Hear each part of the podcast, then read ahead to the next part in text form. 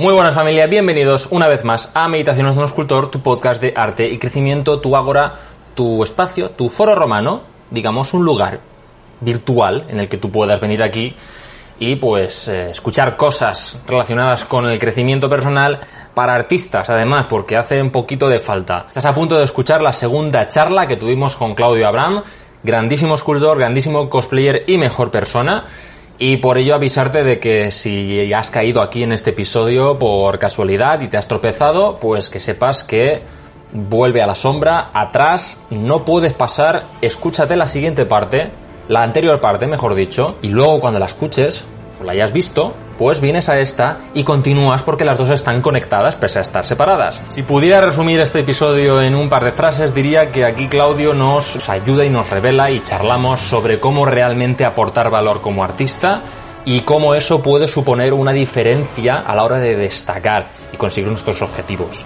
Pero vamos, que ya veréis que durante la charla tenemos muchísimo más contenido y que, pues obviamente, si os lo tengo que explicar antes de empezar el podcast, pues para eso no lo escucháis, ¿no? Dicho esto, el episodio se introduce por sí solo, así que sin más, entramos.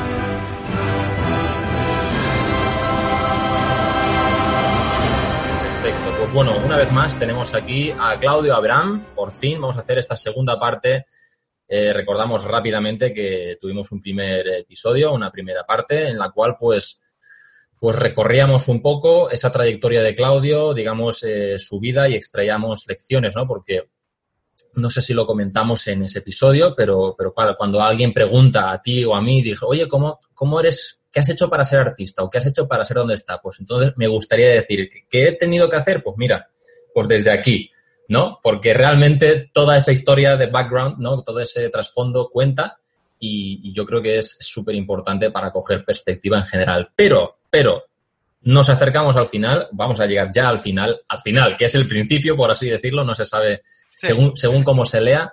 Entonces, Claudio, ya, ya tú ya estabas en ese sentido con, con la escultura, tú ya habías estado con, con Diego haciendo plastilina, haciendo plasticera pero todavía y empezando como a curiosear con el, con el cosplay. Entonces, entonces, si te parece, seguimos a partir de ahí un poquito y ya, y ya de ahí pasamos un poquito a lo que es materia, la materia mm, que, bueno, lo que estábamos hablando hace un momento antes de, antes de grabar y tal.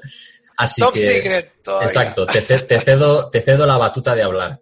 No, un placer. Primero de nuevo, bienvenidos a todos los que estén escuchando, todos y todas, eh, mañana, tarde, noche, la hora que sea. Gracias por estar acá escuchando este increíble podcast de, de imitaciones de un escultor del que hablábamos fuera de cámara, lo dije fuera, fuera de, audio, de aire, mejor dicho, que estoy muy agradecido. La verdad que una de las mejores entrevistas que, que haya tenido este, si no la mejor, en realidad, dije la mejor, pero queda como a veces queda como muy, este, como chupamedias, como le llamamos acá, pero muy buena, muy buena, porque la verdad que Alex tenés siempre esa forma de, de pensar, de interactuar, que está buenísima y, y uno se siente súper cómodo y, y, no solo es una entrevista a uno, sino que se van desarrollando conceptos de los dos lados, está buenísima, así que, este, bueno, gracias por invitarme de nuevo a terminar la historia. Eh, bueno, la historia seguía entonces, de, yo había hecho, había empezado al principio escultura con Juan Riera, después hice con Diego González, les había contado que a los seis meses este, me había ofrecido ser ayudante, este, y solo seis meses de haber estudiado, hecho escultura, nunca había hecho nada de arte plástico, y fue como diciendo, wow, estás loco, o sea, yo quería trabajar, digamos, con él, y, y cuestión que, no, al final este, empecé a ser ayudante y para darme confianza me dijo, bueno, mira, este, si vos este, no sabes algo, decí, no sé, y listo, y me lo mandas a mí. O sea, nada más simple que eso, digamos, ¿no? No hay que responder por responder y esa es una de las primeras este, cosas importantes que tenemos para decir hoy, en el día, que es, em, no hay que tener vergüenza de no saber. O sea, nadie nació sabiendo. Este, entonces hay mm. que animarse este, sin, sin saber, está perfecto. O sea, este, y si alguien viene y te trata de bajar por, por decir algo que, que no sabes, este, bueno, el problema lo tiene el otro, ¿no? 100%, 100%. El, el estado por defecto en ese sentido, el, el, el, estado base es, es la ignorancia, es el no saber. Totalmente. Entonces, pues digamos que romper ese miedo a preguntar por parecer débil o tonto, pues pues es algo que hay que considerar, por supuestísimo. Totalmente. Y bueno, cuestión que entonces, después de ahí, eh, se dio la posibilidad en el 2017, de agosto de 2017, nos invitan a Comic Con Ecuador, lo invitan a Diego, me invitan a mí para ir con el busto de Spider-Man que había hecho, y mm. este, fuimos. Y bueno, entre ellos este, habían unos, un montón de artistas espectaculares. Justo de la Legión Argentina estaba Daniel Bell, Dani, Dani ahí, ahí nos conocimos. Ya ahí, ese es el caldo, el caldo de cultivo, las Cons ahí. Empezamos A hacer, sí, ahí empezaba a hacer amistad, eh, porque lo había conocido en una, en una, de las charlas que había hecho Diego en, en su taller. Y, pero ahí empezamos a pegar amistad y, y todo esto estuvo buenísimo. Eh, después estaba Alejandro Burdicio, que es un artista increíble, de un ilustrador impresionante, y bueno, un montonazo, un montonazo de artistas, ¿no? Eh, y eh, bueno, estábamos allá en Cómico en Ecuador, este, que fue una experiencia espectacular, realmente la mm. gente de Ecuador súper profesional, y cuando estábamos este, ahí, eh, veo que, bueno, habían ido cosplayers internacionales, habían cosplayers de Estados Unidos, de Canadá, de Australia, impresionante, ¿no? Sí, sí, sí. Y en eso había un cosplayer que en realidad estaba acompañando a una cosplayer, a la pareja de una cosplayer, y, cuando, yo cuando vi los trajes, yo no sabía nada de todo esto, le fui preguntando, cuando vi los trajes me volví loco, era una locura, o sea, unos trajes al cuerpo súper perfectos, viste, que decís, y claro, todo viene de carencias que tenemos en la infancia, de cosas que queremos solucionar de nuestra infancia, es así. Así como decíamos que hacíamos muñequitos. El, niño interior, el, niño interior. Hacíamos escultura porque no teníamos nuestro juguetito de chiquito. Tal cual. Eh, en lo que es cosplay, yo siempre quisiera una fiesta de disfraces siempre. Y nunca tuve la posibilidad de una fiesta de disfraces. esto es Entonces, brutal, tío. Esto es la hostia. pero real, te juro. Sigue, sigue. es que esto, esto me encanta, sigue, por favor. Y cuando fui ahí, pues hay que analizar a ver qué cosas nos Esto, esto es, esto es psicoanálisis ya del arte, ya. Es que esto, sí, total, esto es la hostia. Sigamos, por sí, favor. Sí, sí, como te decía ahí con mi novia psicóloga, este, que me, que me tira data también, digamos, siempre, ¿no? Y, y nada, y cuestión que eh, en este momento yo este, estoy ahí en, en, en Comic Con le digo a este pibe, le digo, escuchame, esto es una locura, yo, ¿cómo puedo hacer para conseguir un traje de esto? Me encantaría, aunque sea para, no sé, me, imaginaba, viste, yendo a una Comic Con y, y, riéndome ahí con todos los, todos los cosplayers que van siempre. Bueno, pegamos muy buena onda. Brandon Gilbert se llama, Brandon, eh, Brandon o Gilberto es el Instagram. Es un, es un, además es un animador que trabaja en Illumination, que es la empresa esta que hace a los Minions. Y esa la, la, está DreamWorks, Pixar Illumination. Que en realidad es una subdivisión de Pixar que se fueron, bueno, hay toda una historia. Sí, sí. Eh, de Pixar no, de DreamWorks, perdón. Claro. Y bueno, cuestión que estábamos ahí y el el pibe me termina regalando el diseño. Me dice, mira, te veo tan entusiasmado, te regalo el diseño, eh, y nada, y yo te digo cómo te deja hacer para hacerte traje, qué sé yo, bueno. Esto, escúchame, una cosa, te voy, perdóname, perdóname de verdad que te interrumpa, pero es que, es que me esta, esta, escena que me acabas de describir es, si no exactamente igual, súper similar a, la, a la última cosplayer que tuvimos aquí invitada, Sakura Flor. Es ah, la misma escena, es ella ah. acercándose a un cosplayer flipando y diciendo, por favor, me encanta esto, quiero aprender. Es lo mismo, tío. me, encanta, me encanta cómo. Sí, aparte fue como mi mentor, porque me enseñó todo, digamos, ¿viste? Me dijo cómo me tenía que, que cómo tenía que hacer para este, hacer los trajes, dónde tenía que conseguir los accesorios, cómo podía armarme mis propios accesorios. Espectacular. Este, y, un montón de cosas, ¿no? Y siempre que estoy publicando algo, él siempre está comentando. Eh, nada, muy, muy, y eso que tiene muchísima gente, el tipo es súper reconocido en el mundo del cosplay, ¿no? Del mm. cosplay internacional. Y mm, nada, y una humildad enorme, ¿viste? O sea, eh, y la verdad que, que eso te hace, eso también, otra de las lecciones, o no lecciones de vida, pero que mías, al menos que yo considero mis propias lecciones de vida, claro. que después servir a la gente, es animarse a buscar sus mentores.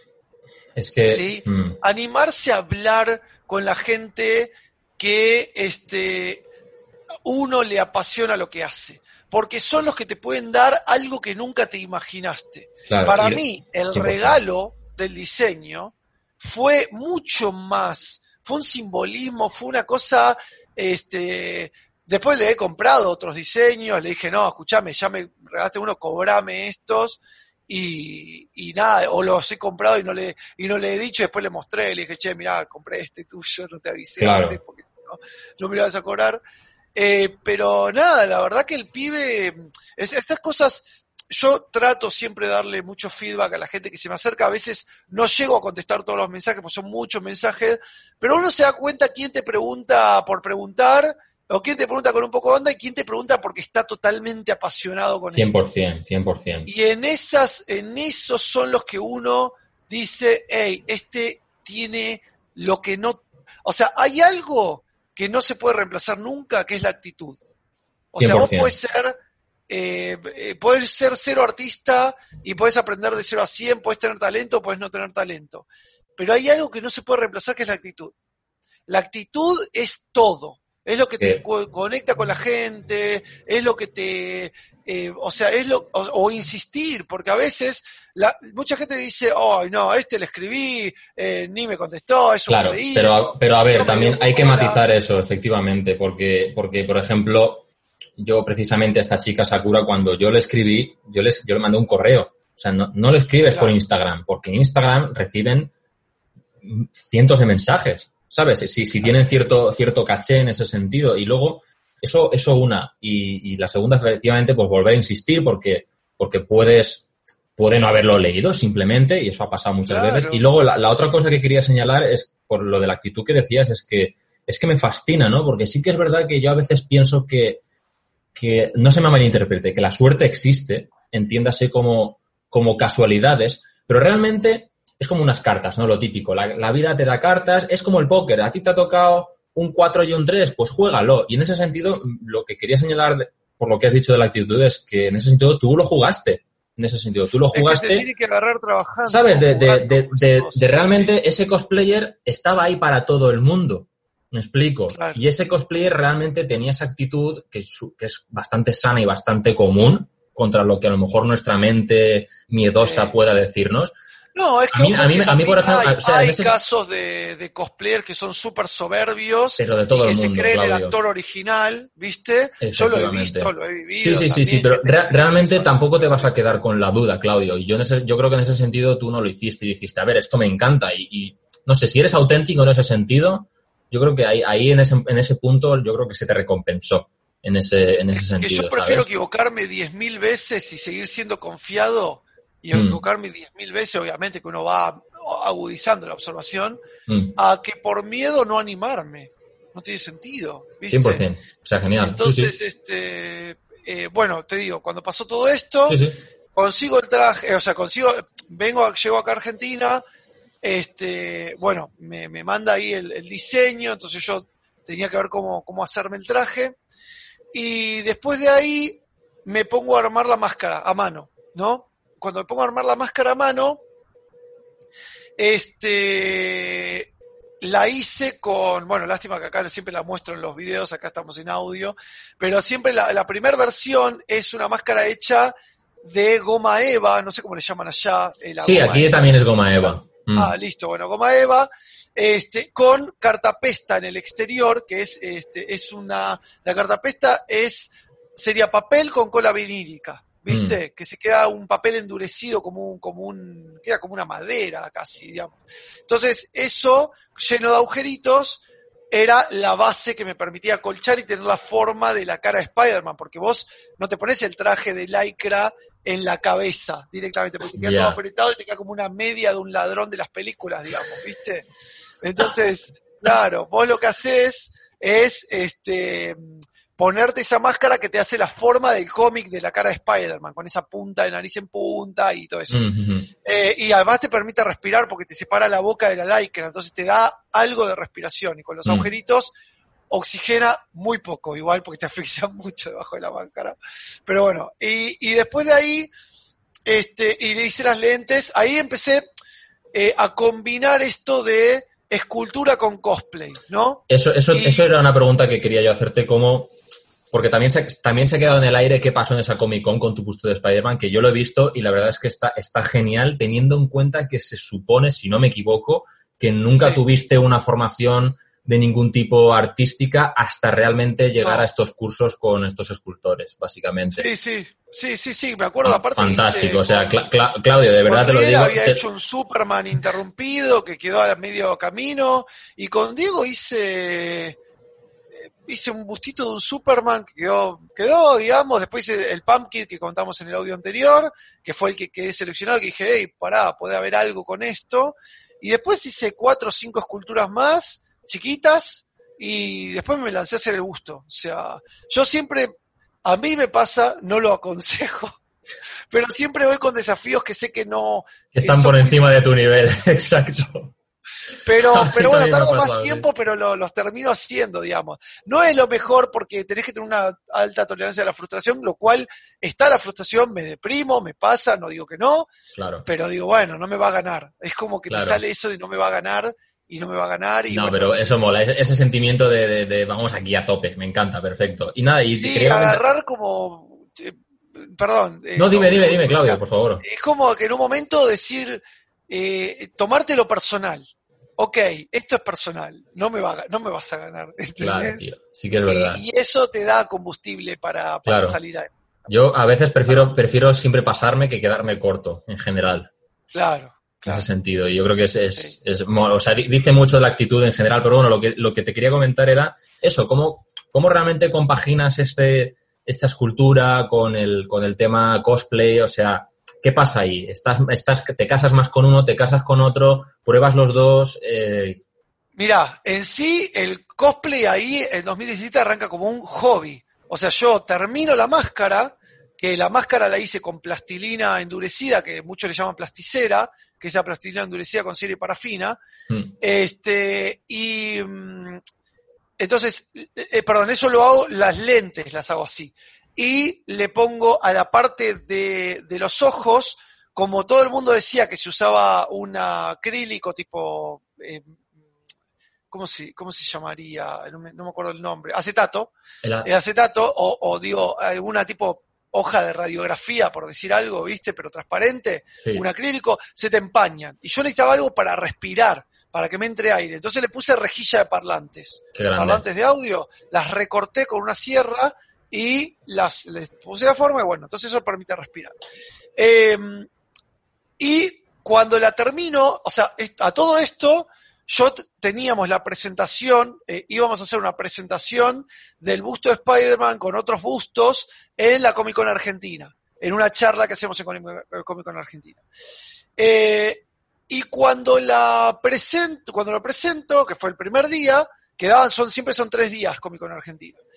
Eh, entonces los otros dos días logro terminar la, la máscara, justo, ¿viste? Cuando termino la máscara, Sí. este, digo, bueno, ya fue, me mando al, a, ¿cómo se dice esto? Al, a la Comic Con, ya Sí, está. sí, claro. Este, y, y nada, voy ahí a, a Comic Con y yo, claro, cuando, imagínate la sensación de ponerte el traje, un traje que te lo haces todo a medida, que te queda todo al cuerpo, que, bueno, todo eso, eh, dije, bueno, voy a, voy a entrar, va a haber un montón de Spider-Mans y, bueno, qué sé yo, va a haber un montón de gente y me voy a sacar alguna foto, va a estar buena la expectativa de uno, ¿no? Claro. Cuestión que cuando llego, la Comic Con tiene un hall de entrada de unos 10 metros hasta que arranca toda la convención, que son todos los stands de Sony, de, de, de Disney, de HBO, etcétera, etcétera, Netflix, etcétera. Madre mía, sí, sí. En ese hall de entrada tardé 40 minutos en poder avanzar. La madre que te pasa. O sea, entonces dije 40 minutos por la foto y foto tras foto tras foto tras foto. Y claro, yo en ese momento no había llevado ni pose estudiada, ni no llevé nada. Yo fui, iba disfrazado. Tú, ibas, tú ibas de, de- de cachondeo, ¿no? Que decimos aquí. Ibas. Claro, iba a ver qué onda. O sea, Claro, sí, qué, sí, qué sí. pasa, digamos, ¿no? Y cuando, cuando pasa todo eso, claro, te pide uno, te pide el otro, te pide el otro, vino hasta uno grandote que me levantó en, a- me levantó a UPA y me sacó una foto como si fuese el tipo del Juggernaut y yo lo tenía arriba. Como, como, escúchame, como Jesucristo entrando en Jerusalén, una cosa así. Claro, sí, sí. Fue una cosa de loco, de hecho están todas las fotos ahí en internet. Y fue muy divertido, muy divertido. Y me crucé con mucha gente que me pedían el Instagram, claro, yo no entendía por qué pasaba eso. Pero sí después me Eh, empecé a dar eh. cuenta que era el único Spider-Man que tenía las lentes grandes y tenía un diseño basado en el cómic, que era el que me había dado este chico. Es que, es que escucha- fue escúchame, Claudio, es que si no lo basas en el cómic, ¿en, en qué cojones basas tu traje de Spider-Man? No, pero este estaba pintado como cómic, o sea, eso, Buah. claro, no, podría ser el de las películas, pero este tenía una pintura que parecía que era un cómic salido a la vida real. Vale, Era como, claro, extraño. como, como, como en videojuegos hay un juego que es el Borderlands, como que cel está, shading. que está el cel shading este, efectivamente, Está, ya te entiendo. shading, exacto, Genial, exacto. genialísimo, genial. Y nada, fue una locura, ¿viste? Y después ni hablar, estuve en la Comic Con y era este foto tras foto tras foto tras foto a un punto que quedé agotadísimo mal, ¿viste? Y, mm, y dije, wow, ¿qué es esto? O sea, es muy loco. Entonces, después de ahí, eh, pasó y llegó la Comic Con, eh, la Comic Con siguiente. Entonces dije, voy a preparar algo que sea distinto, ¿no? En ese momento, bueno, yo venía Esta, estudiando. esta pala- esta ya- palabra que has escogido me parece muy interesante. Voy a preparar algo distinto. Totalmente. Bueno, pero venía de un pensamiento que yo venía aprendiendo con todo esto del marketing, Enrique, Sí, sí, pas- pasaremos a es- eso, pasaremos a eso. Diferente es mejor que mejor. Mm. ¿sí? Entonces, si vos tenés un montón de Spider-Mans y todos son este, iguales, o alguno es un poquito mejor que el otro porque tiene un poquito más de, de color el traje. La tela es de mejor calidad, lo que sea. ¿Cómo haces algo que sea diferente? Entonces dije, bueno, para hacer algo diferente, lo que puedo hacer es, empecé a pensar, ¿qué pasa en las convenciones? Bueno, viene la gente, se te saca fotos, se saca fotos con vos, y normalmente te abraza, pero vos, algo, algo que decimos mucho también en marketing, es que eh, la gente no compra productos y servicios, o servicios, sino que compra experiencias, ¿sí? Entonces digo, ¿cómo puedo yo? O sea, cuando vos compras una mayonesa, no la compras por la mayonesa en sí, la compras por la experiencia de sabor que te va a dar en ese momento que vos la estás comprando y te estás imaginando el sándwich que te vas a comer, al que le guste la mayonesa, ¿no? O el ketchup o lo que sea, Claro. el- el- la mostaza. Sí, sí, por- Eh. El aderezo que sea, ¿no? ¿Allá se dice mayonesa también en España? Sí, mayonesa, ketchup, eh, Ah. todas esas Ah, eso, salsas. perfecto. Listo. sí, eh, Bueno, entonces, vos comprás una, comprás una experiencia, ¿sí? Entonces, digo, ¿cómo puedo hacer yo para que esto le dé una experiencia a la persona? Y digo, si toda la gente, ¿qué hace la gente? ¿Qué hace la persona a la que yo le quiero dar experiencia? Viene y se saca una foto. Entonces digo, ¿qué pasaría si yo, en vez de que la persona venga y se saque una foto abrazada conmigo, o yo estar en pose, con, o sea, que yo estar en pose y que la persona esté ahí al lado como si fuese una columna, este, ¿por qué no les enseño a posar como Spider-Man?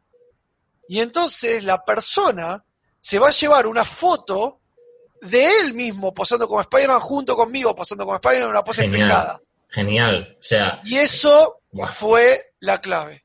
¿Y qué pasó? Tuve la, la suerte del universo, porque en realidad uno dice suerte, pero, pero es cierto, hay una cuota de destino de suerte, lo que uno le quiera llamar, pero te va agarrando con ideas o preparado, o te va agarrando con las ganas, con la intención, aunque sea, claro. de llegar.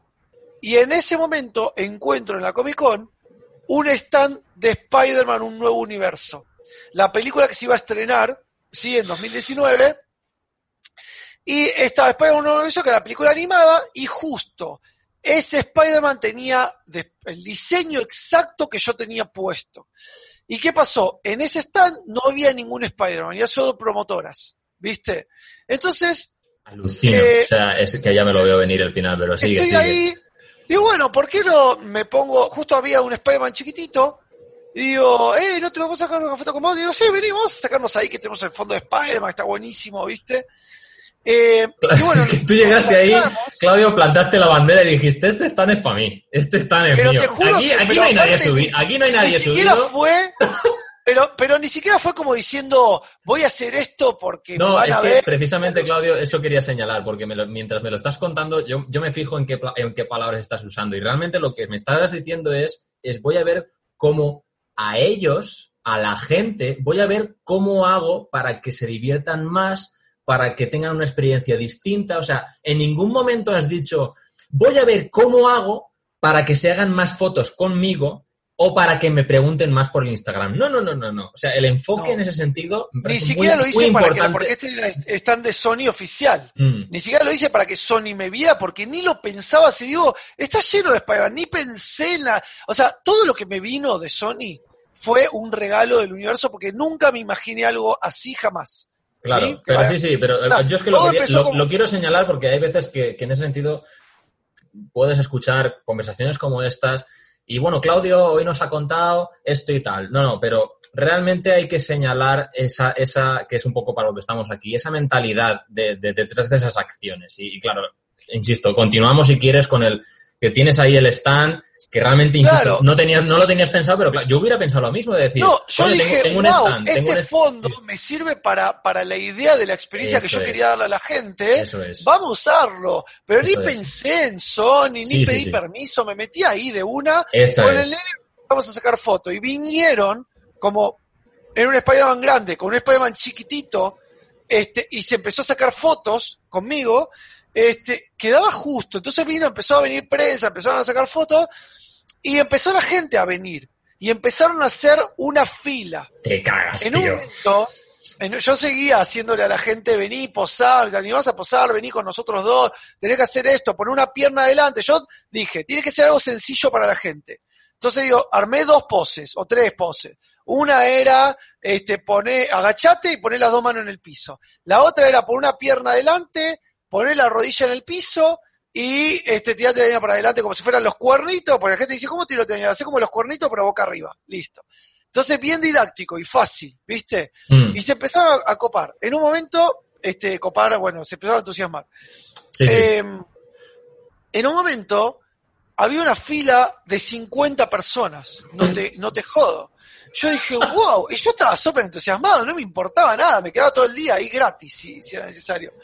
Y, y viene la productora de, del stand, me dice, bueno, bueno, vamos a darle un descanso a Spider-Man, que ahora se va a tomar unos refrescos, después vuelve, tío, ¿viste?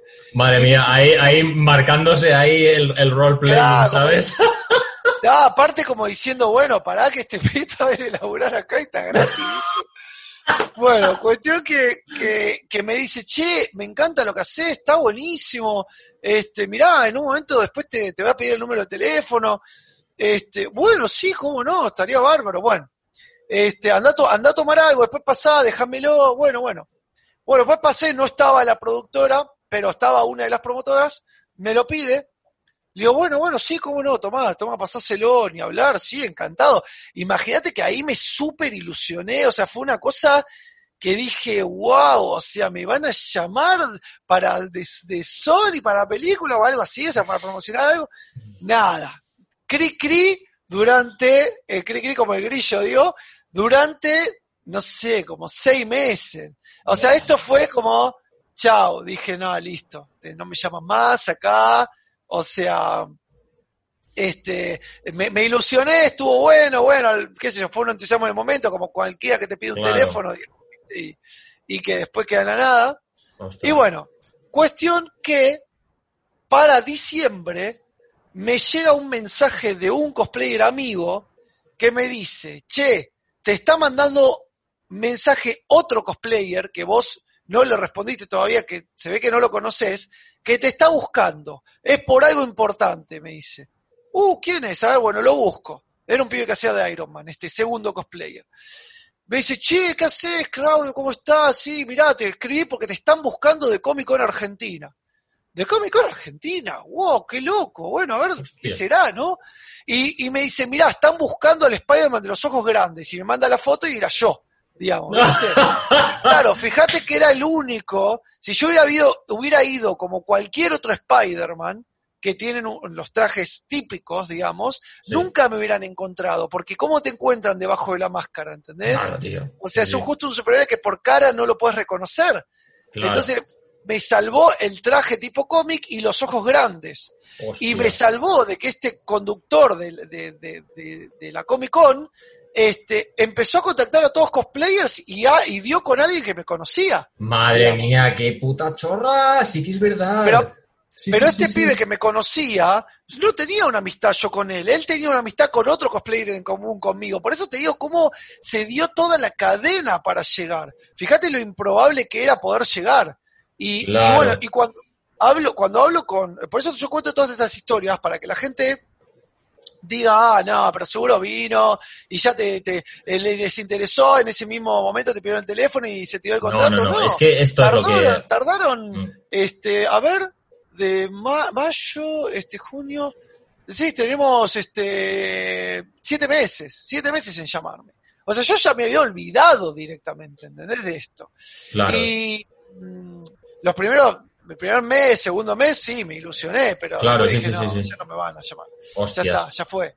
Y, y nada, y cuestión que, es más, yo esperaba que me llamen para ir a una Comic Con, qué sé yo, estar ahí con, como si fuese el mismo rol que tienen las promotoras, digamos, pero ya están yo como Spider-Man. Bueno, no, y, y, este tipo, el de Comic Con, Alexis Puig, que es el, el que, tipo que conduce, que hace la locución de la Comic Con, me dice, nada, ¿qué tal Claudio? ¿Cómo estás? Un gusto. Mira, te están, con, te están buscando de Sony Pictures. Este. Llevan buscándote seis meses, ¿no? Están poniendo, están poniendo carteles por ahí diciendo, por favor, ¿alguien ha visto el Spider-Man de unos ojos grandes? Y le digo, le digo, de Sony, le digo, sí, sí, sí, contactate, acá tenés este contacto, es la persona tal y tal y tal. Bueno, bueno, sí, ya, ya, pasale todo, te doy mi número mail, te doy todo. Y le di, ¿viste? Y me contactan, me contacta ahí Cecilia, este, que era una productora que trabajaba con Sony. Y, y me dice, ¿qué tal, Claudio? ¿Cómo estás? Este, bueno, un gusto. Mirá, yo no sé si te acordás que vos habías estado en nuestro stand. Digo, yo, este, no es que no me acuerde, nunca me olvidé. Eh, bueno, contame, no quería quedar muy desesperado, quería parecer como más profesional. ah, ah, ¿qué Comic Con dices? Ah, sí, me suena, me suena. Pero por dentro estaba totalmente desesperado. O sea, lo, que sea que me digan, este, le iba a decir que sí. Claro, Entonces, este. Qué bueno, sí, señor. bueno, ¿y cómo, quedó, Claudio? Cuéntanos. Me llama y me dice, bueno, mira, te queremos convocar porque queremos hacer la presentación de la película Spider-Man Un Universo acá en Argentina y queremos que seas el Spider-Man que nos acompañe el evento, este, bueno, que seas el Spider-Man oficial. Este, y, mm, y bueno, ¿qué te parece? Tenemos este, varias cosas para, para proponerte, a ver qué opinás con esto, con lo otro. Eh, y le digo, sí, sí, contame, contame. Le digo, pero yo llamaba, mira, sí, voy gratis, no me importa, digamos, ¿viste? Es Sony, no sé las puertas que te puede abrir en el futuro, chao. Y mm, entonces le digo, sí, sí, sí, ¿cómo no? Contame qué tenían pensado, de qué se trata la propuesta. Y me dice, sí, bueno, mirate, vamos, vamos a hacer una band premiere en un cine acá en Argentina, este, de un shopping muy conocido, que la de Corta Shopping se llama acá en Argentina, y vamos a hacer una, este, eh, reunión VIP con eh, influencers y artistas argentinos y todos van a venir y se van a sacar fotos con vos y en el cine y todo, etcétera. Y después te vamos a dar productos para que sortees y te vamos a dar una band premiere exclusiva para 15 personas en, la oficina en las oficinas de Sony Pictures. En el cine privado de Sony Pictures vos vas a traer a 15 personas que vos quieras y van a ver, nosotros vamos a traer un lunch, un catering. Yo estaba que dije, me, ¿qué? Me llamaron del paraíso, o sea, ¿qué onda con esto? ¿Qué cojones? no, te juro que fue súper emocionante. O sea, de hecho, este, este, casi me largo a llorar cuando me contaron. Bueno, nada, fue una, emoción de locos, ¿viste? Dije, bueno, sí, ¿qué necesita? ¿Cómo hacemos? Bueno, ¿qué hora hay que estar? Todo, ¿no? Y era por intercambio esta. Este, dije, bueno, perfecto, con todo lo que me estaban dando, o sea, ¿qué me importa? Bueno, fui y la hice. Ahí tuve el honor de conocer a la gerente de marketing de Sony Pictures Argentina, este, Rosana Verdigeri, que es una genia, genia total que también tengo unas anécdotas muy locas con, Rosana, después la voy a contar. Y una cosita, una cosita, una cosita, Claudio, muy, muy rápido. Eh, ¿qué, pasó al final? ¿Qué pasaba en esos seis meses? ¿Que, directamente te empezaron a buscar a final de año? ¿O que... Claro, a mí, a mí me buscaron un, eh, unas semanas antes, casi tres semanas antes de que sea el lanzamiento, no, un mes antes de que sea el lanzamiento de la película.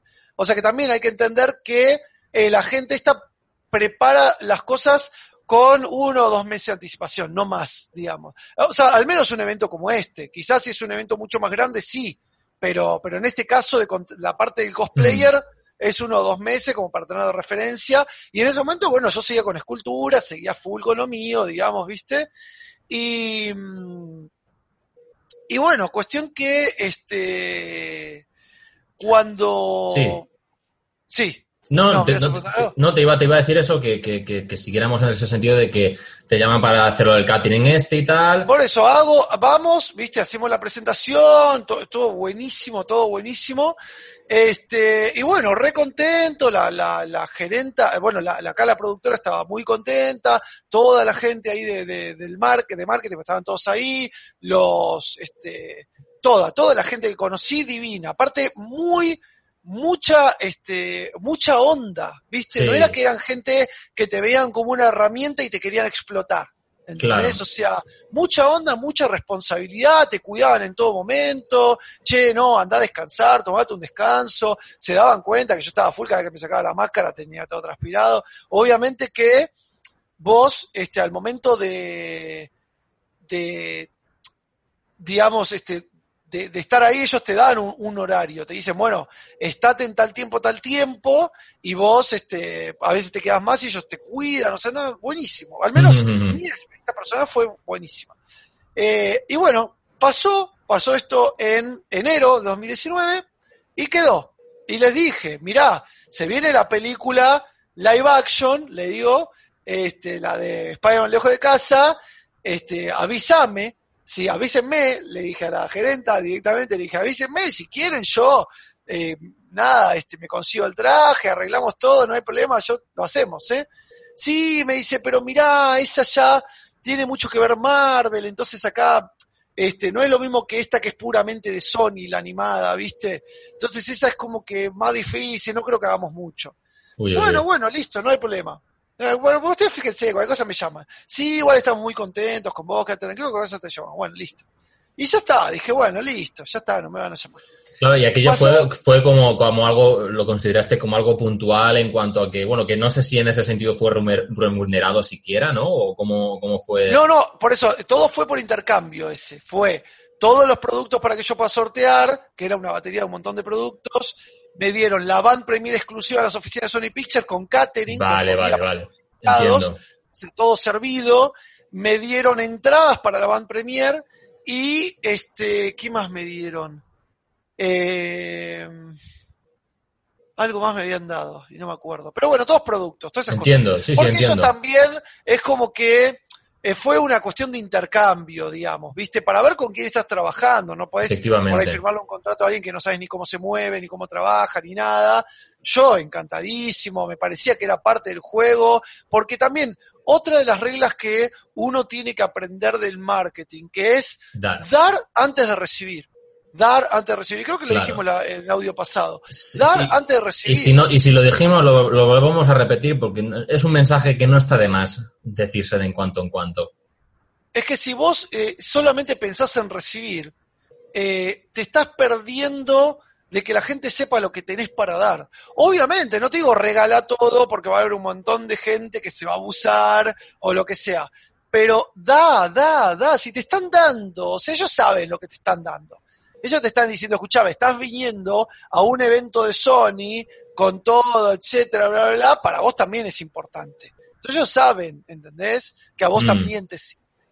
Pero bueno, cuestión que pasó, pasó todo esto y yo fui encantadísimo. Para mí era un sueño. Imagínate lo que es para uno. Eh, o sea, ¿cuáles la, la, las chances de que vos seas Spider-Man para una empresa oficial en el mundo internacional en tu país. No existe, no existía esto, ¿entendés? O sea, yo fui el primero, digamos. Entonces, eh, de ahí pasó, pasó el tiempo, ¿no? Esto, esto fue 2019. Mm. Ahí yo, este, bueno, se terminó lo del, lo del taller porque Diego decidió renovar el equipo, darle este, eh, oportunidades a, a, otras personas, etcétera. Así que bueno, ahí empecé, ahí hablé justo con Dani.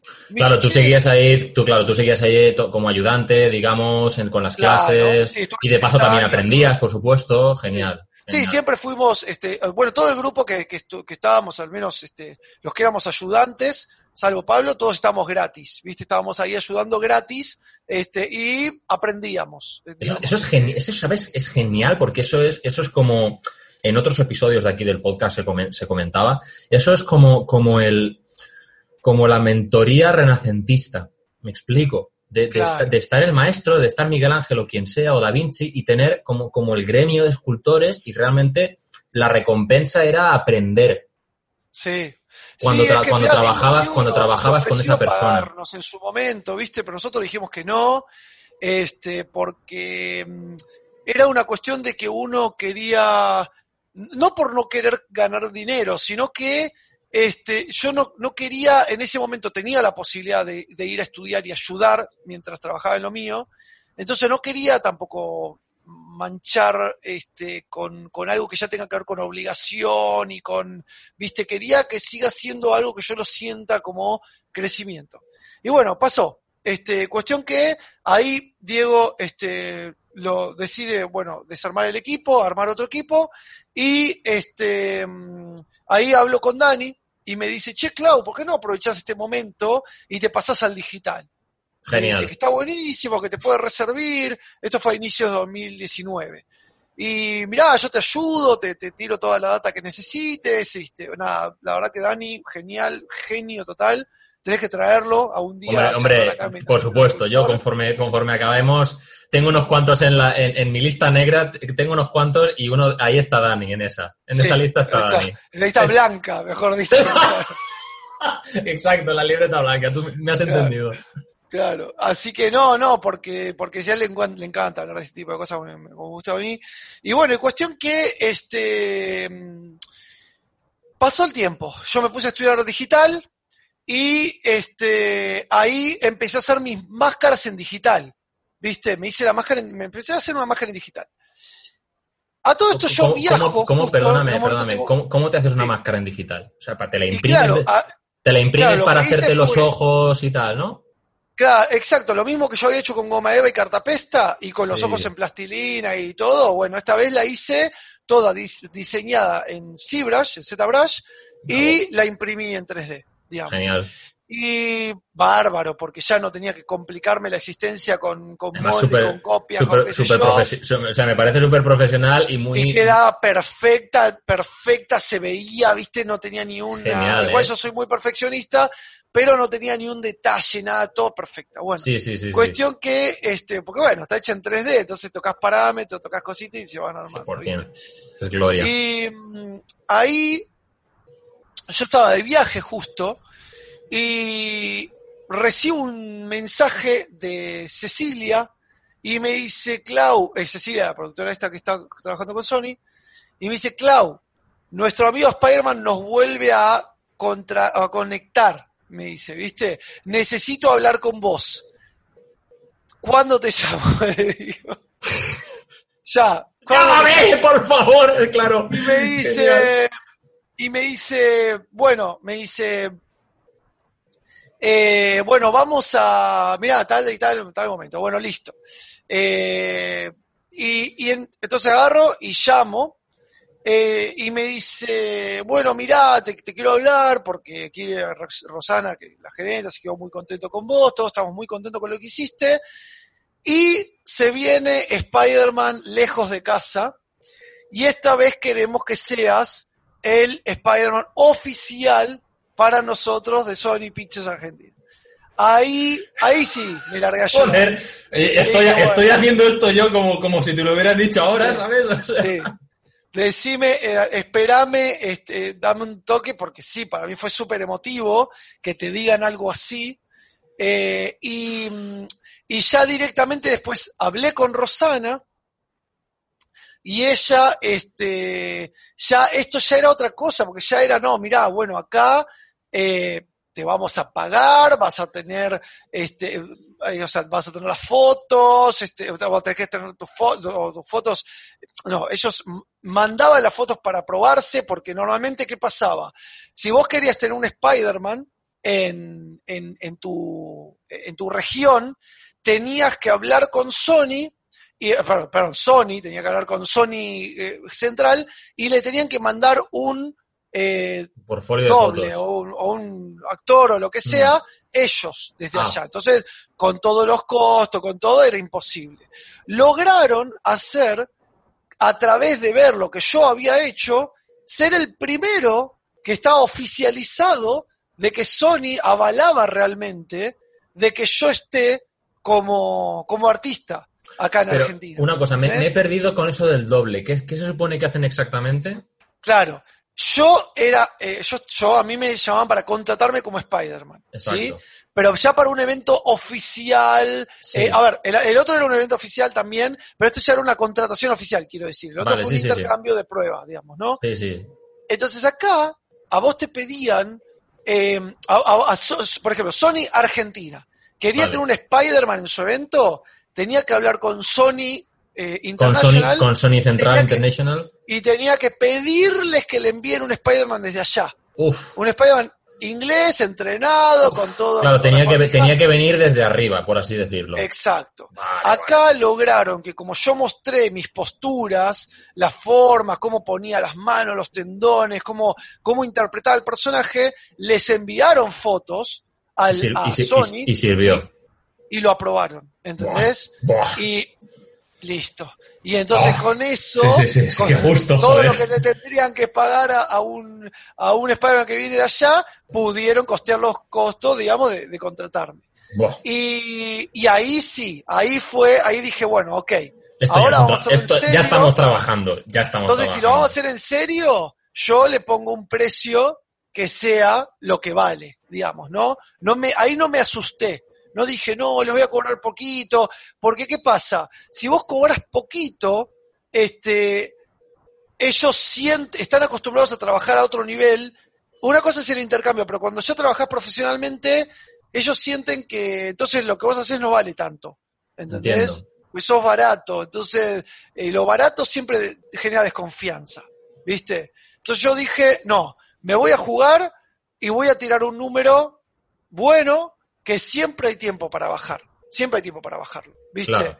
Y, y de hecho esto Muy- era, Muy buena esa. primero ¿eh? era solo Comic Con y después se extendió a hacer este, todo lo que fue eh, todos los cines, porque hicimos tres días de Comic Con e hicimos en un stand especial que tenía un puente, ¿sí? tenía un puente de la, la góndola veneciana, tenía una góndola de Venecia donde la gente se podía subir y tenía todo un mar Hostia. ploteado. Era un stand que tenía no sé cuántos metros, tenía como de ancho, tendría 7 Madre metros mía. de ancho. ¿Cuánta, ¿Cuánta feria había ahí? Sí, sí. Una producción impresionante. Imagínate tener un stand para vos solo, donde ahí, ahí ya teníamos, durante los tres días fueron turnos de, este, mm, a ver, déjame pensar, eran turnos de, de media hora, pero ¿cuántos eran? Seis turnos. Mm. Entonces eran seis turnos de media hora, que serían tres horas total, pero exhaustivos. Había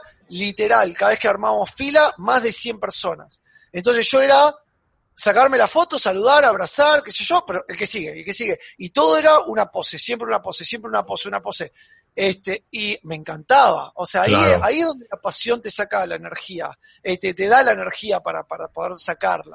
Por Porque me acuerdo que el último, justo en una entrevista el otro día me preguntaban, ¿te ha pasado que te has lesionado haciendo Spider en algún momento? Digo, no, por suerte no, pero sí me acuerdo que la última presentación, o sea, el tercer día de la Comic Con, me acuerdo que ya no podía más en las últimas horas y estaba, seguía haciendo poses súper complicadas porque hay poses más sencillas Mm. y mm, de hecho venía la supervisora y me decía, escuchame, hacé pose más tranqui, que ya estás súper muerto. Y yo le seguía metiendo y creo que eso tú, dio no, no, aquí, aquí hasta el final.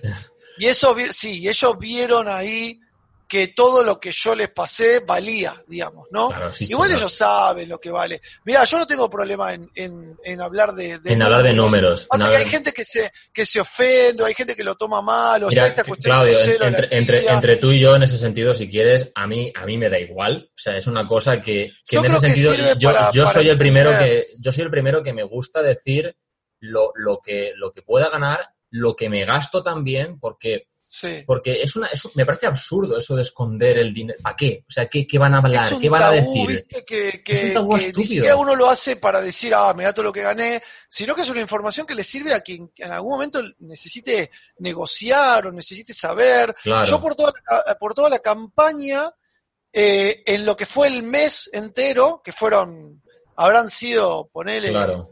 dos horas al día, durante dos, dos, entre dos y tres horas al día, porque algunos días teníamos tres días de tres, tres locaciones de una hora, eh, habrán sido eh, eh, 15, 20, 20 como mucho presentaciones, eh, perdón, ve- 20 días que tuvimos presentaciones en diferentes cines, etcétera, fueron dos mil dólares. ¿Sí? Entonces, para cosplay, nadie en, la, en su sano raciocinio jamás este, ofertaría eso a un nivel donde vos no sos nadie en cosplay, digamos, ¿no? Te recién te conocen. Claro, Entonces, claro. eh, eh, eh, con- convertido a, pesos argentinos, por supuesto, ¿no? Sí, Entonces, sí, sí. sirve porque la verdad que ellos este, no tuvieron problema en pagarlo. O sea, fue como decir, eh, por más que a algunos les parezca mucho, a algunos les parezca poco, a mí me pareció un montón en su momento, porque estás diciendo, estás vestido con unas lycras, ¿entendés? O sea, Claro, es que realmente lo, piensas, lo piensas y- y, mira, para, para empezar, que para, para las horas que eran y el trabajo que es, que, que perdona que te diga, eso es la, la hostia, lo que tú dices tú, es que no, no estoy en una oficina haciendo, no, no, no, estoy disfrazado haciendo el canelo, básicamente. totalmente. Tienes ese precio que además, por si fuera poco, al, al- al cambio de monedas se tiene que quedar incluso mejor.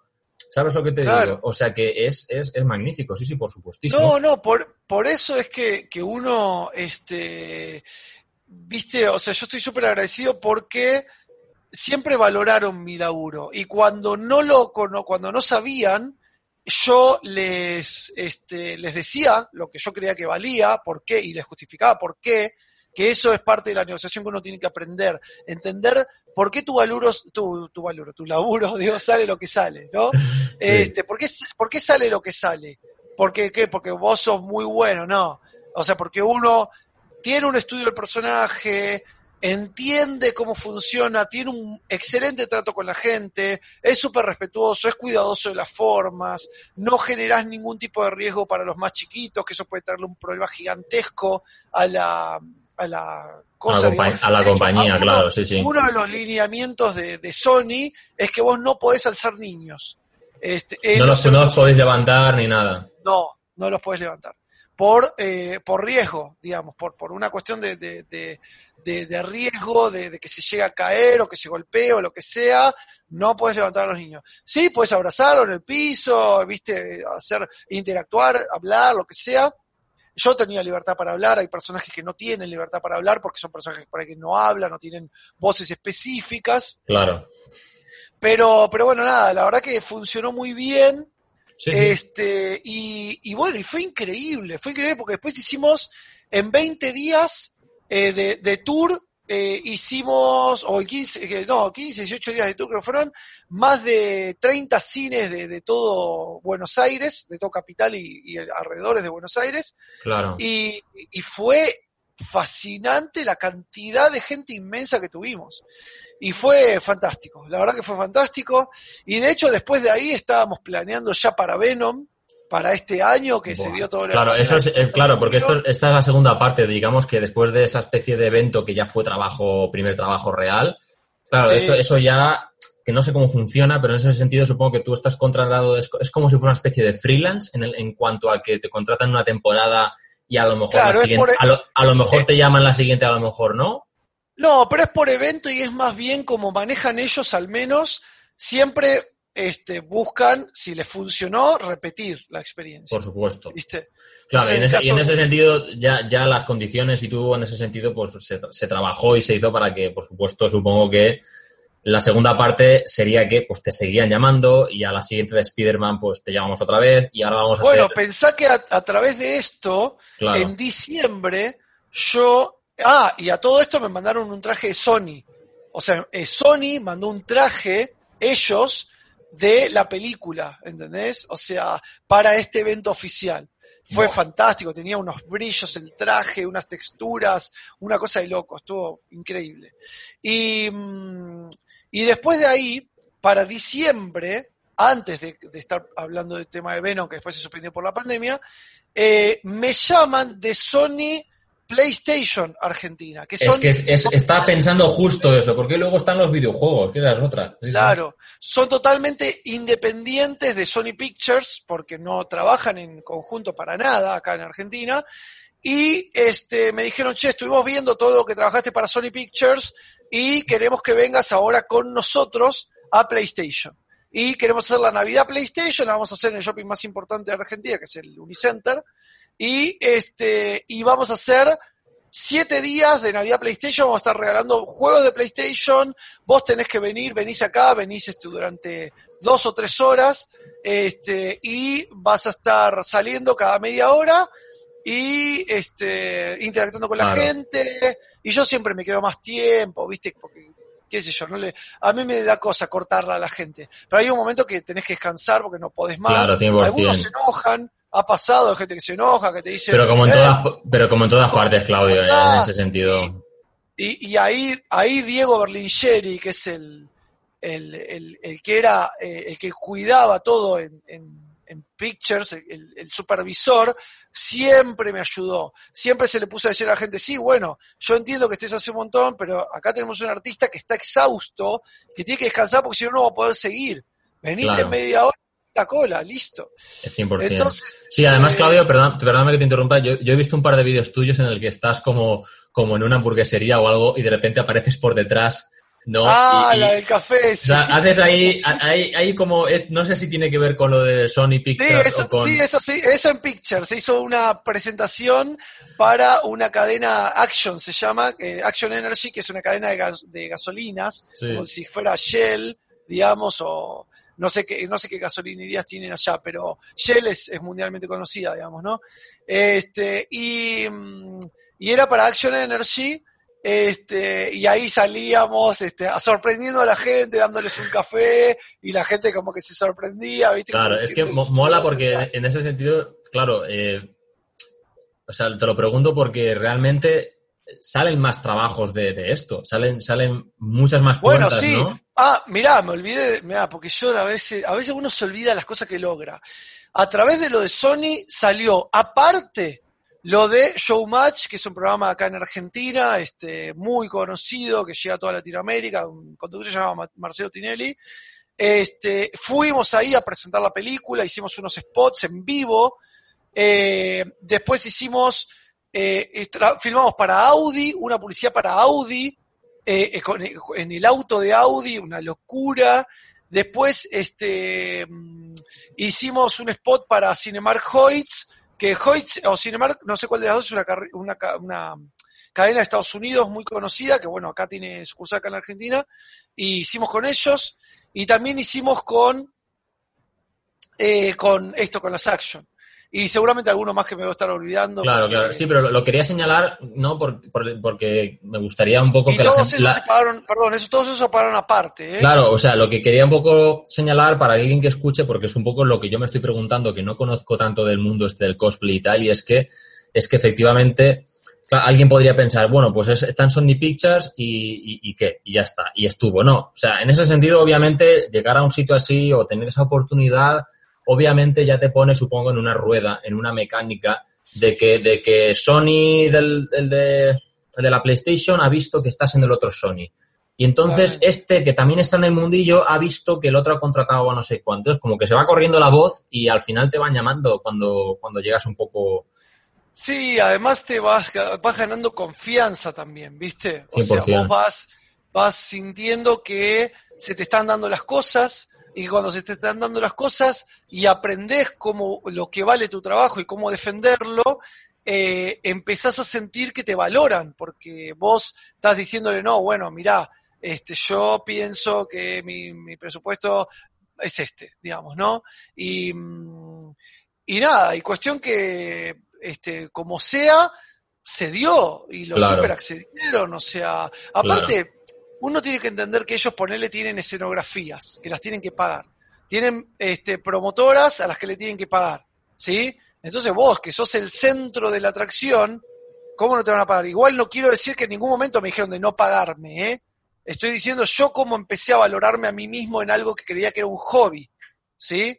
100%. Este, y que dije, no, pará, se puede trabajar de esto, aunque sea, aunque te toque trabajar cada evento, pero bueno, cada evento, o sea, trabajar re bien es buenísimo, ¿viste? O sea, ¿quién, ¿quién tiene el orgullo de decir, bueno, si yo he trabajado con Sony Pictures, eso te da un montón de chapa, a ver, eh, también otra cosa que con esto de Dani que hacemos los lives los viernes, Mm, sí, eh, además de mi canal los lunes, Mm. tiene que ver con que él llegó a Saillo, yo llegué a Sony Pictures y ya empezás a conectarte con gente que llegó a logros grandes y que te empiezan a ver como un igual, a pesar de que Eso seas es muy interesante, eso es muy interesante. Claudio, y si quieres te iba, te iba a plantear porque, porque yo creo que, no sé si en ese sentido quieres añadir algo más un poco a toda esta historia del cosplay, o por lo menos comentarte actualmente cómo, cómo tienes el... Sí, eh, no, es esto, porque ahora está todo parado, todo pausado por la pandemia, no hay ningún shopping, ningún cine abierto, nada, ¿sí? Sí. Así que esperando a ver qué pasa el año que viene,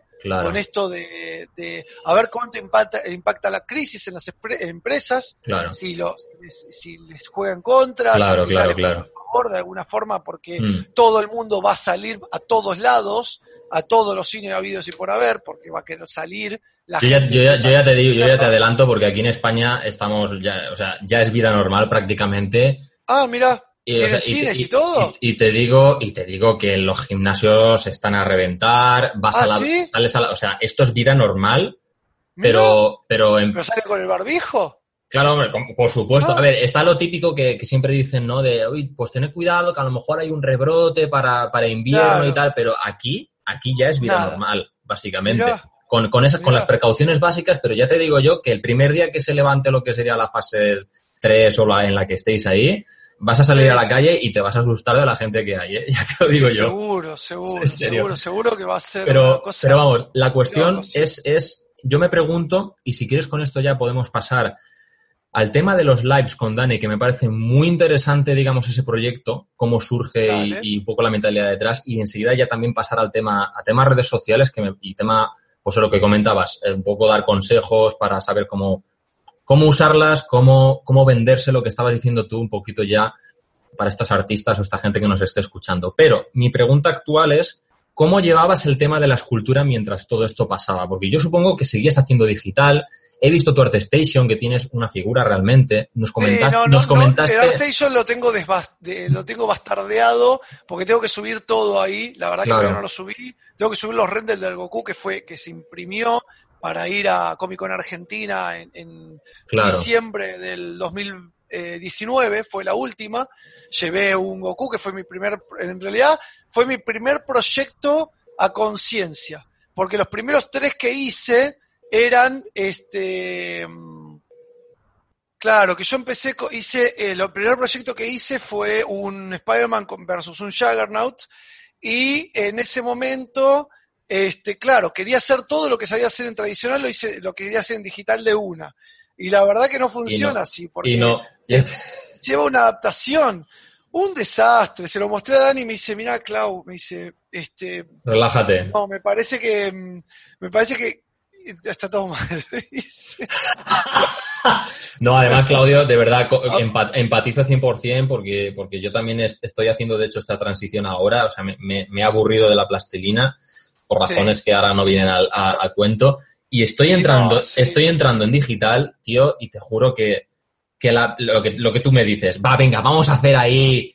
Ahora, Sí, que, no. ahora que tengo la posibilidad, te pones ahí, le das una tecla, se abre una ventana que no sabes y dices, uy, No, uy, uy. Y estoy básicamente directamente hecho un, un level down y estoy haciendo un ecorché tranquilito Sí, para ir sí, practicando, ¿sabes? Sin Sí, aparte mucho de blocking, viste, yo ahí aprendí ya, eh, después de la tercera que hice, que fueron tres desastres, dije, no, bueno, ok, no vamos a lograr lo que ya lográbamos en tradicional, vamos a hacerlo paso a paso en digital. Y dije, bueno, empiezo con el blocking, que se denominaría las formas básicas, Mm. primarias, Mm, todo lo que se pueda reducir a formas geométricas Exacto. para tener los volúmenes, las proporciones, las Claro. siluetas, todo. Una vez que tengo eso y tengo la pose y, y etcétera, porque bueno, este, en ese momento yo como era una escultura que iba a estar muy, muy posada, no me convenía hacerla en posete porque después se iba a romper toda. Entonces, ¿qué hice? La posé primero, hice el blocking, lo posé primero y después de ahí empecé a esculpir arriba y, esculpí sin simetría, a la vieja forma nuestra, digamos. sí, es que en ese nicho, en el, nicho, digamos, de Daniel, de las figuras coleccionables, es casi el modo superandi. La pose T es, es realmente para tema videojuegos, en pocas palabras. Claro, claro, sí, sí. Pero en fin.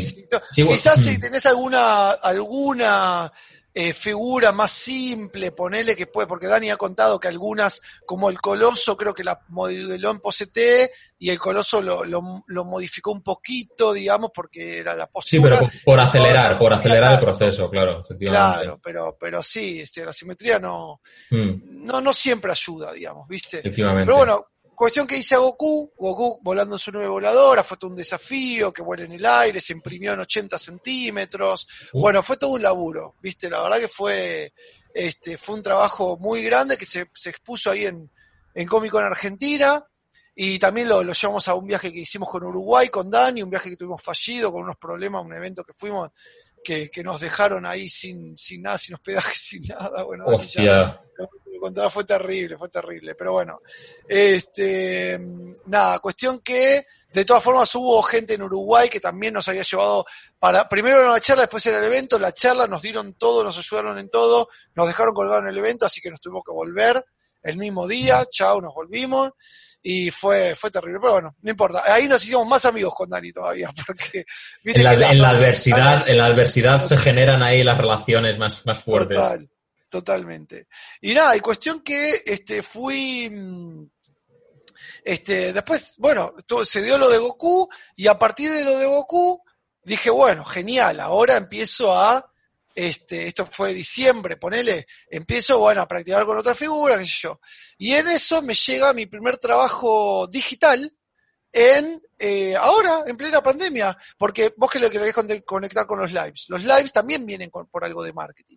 Yo en los lives dije, a ver, ¿qué puedo hacer para aportar valor a la gente? ¿Sí? ¿Qué puedo dar a la gente algo que les sea útil?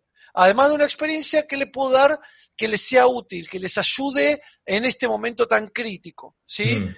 Y dije, casi todos están en crisis con el tema de que no saben si van a tener trabajo, si no van a tener trabajo, eh, y, que, y, qué sé yo, qué sé cuánto. Entonces digo, ¿por qué no Ah, porque yo de Spider-Man lo vendía a un montón de lugares del exterior, digamos, ¿no? Vale, hay una cosita, hay una cosita, Claudio, que necesito preguntarte ahora, porque si no nos vamos a saltar a otra cosa y será, y será, tarde, ¿vale? Y es, es.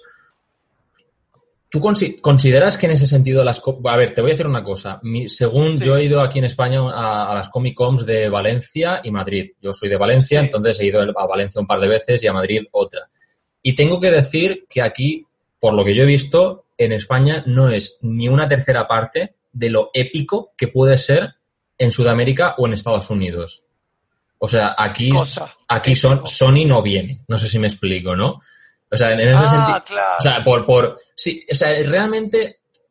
No, extraño, ¿no? Porque está es súper raro, pero de, de, verdad te lo digo. Pero que... ustedes no tienen un evento Comic Con, ¿no? No, es, comi es, es Comic Con, pero, pero desde, desde. A ver, y, y, a ver, a ver si me explico es Comic Con, pero que en ese sentido aquí no vienes a la Comic Con y tienes un stand de esculturas de, Diego González o de Rafael Grassetti, no sé si me explico, ¿no? aquí hay uno o dos ilustradores, ¿sabes? Es un poquito como que supongo que también porque es que viene de ahí de América, ¿no? Entonces, supongo, pero la cuestión es que tú consideras... Sí, claro. sí yo qué sé, que igual es mi punto de vista, ¿no? Pero, pero de verdad, según veo yo las Comic Cons en Estados Unidos y en Latinoamérica, ahí son epiquísimas, son por todo lo alto, sí, sinceramente. nosotros ¿eh? estuvimos en Ecuador, que prácticamente se le daba más valor al artista que venía, todos los internacionales, los nacionales, todo, que a la exposición en sí. Acá en Argentina quisieron eliminar el pabellón de escultores, el pabellón de escultores y, ilustradores, porque no les redituaba. Entonces, ¿qué empezaron a hacer? Lo empezaron a cobrar. Pero en Estados Unidos no te lo cobran, ponele. no, aquí, aquí, aquí se cobra. Y por eso aquí digamos que si tú quieres un stand en la Comic Con como ilustrador o como escultor, se paga. Se paga y se paga bien en ese sentido. Claro. Entonces, no, acá no se cobraba, pero, pero el tema es porque es que vos, eh, el artista es el que hace a la Comic Con.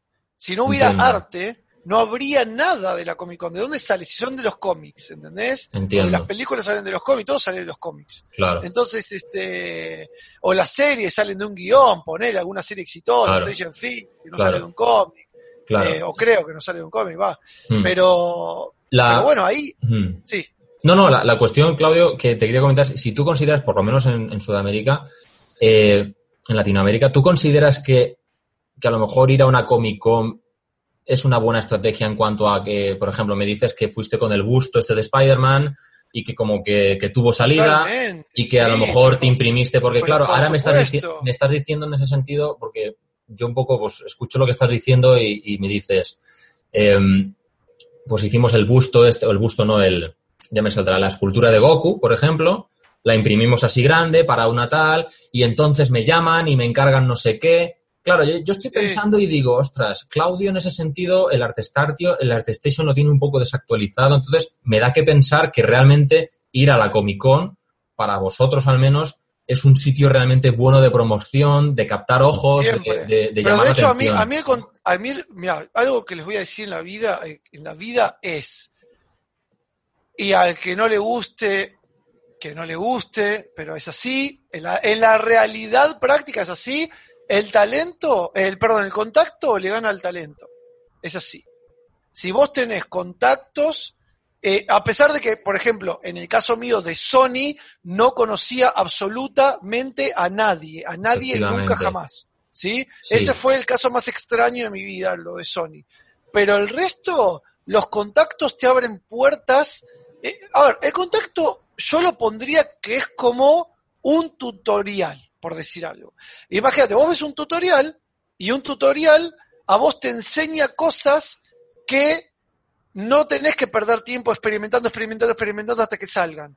Te da la solución de cómo ir Hmm, a, tal solución, ¿sí? hmm. a cómo- los pasos para lograr tal solución. Un contacto hace exactamente lo mismo.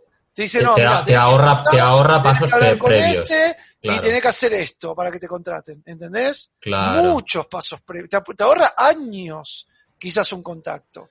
Porque aparte un contacto te recomienda, ¿entendés? Entonces, no estoy diciendo que para nada que busquen contactos por interés, ¿eh? Por favor.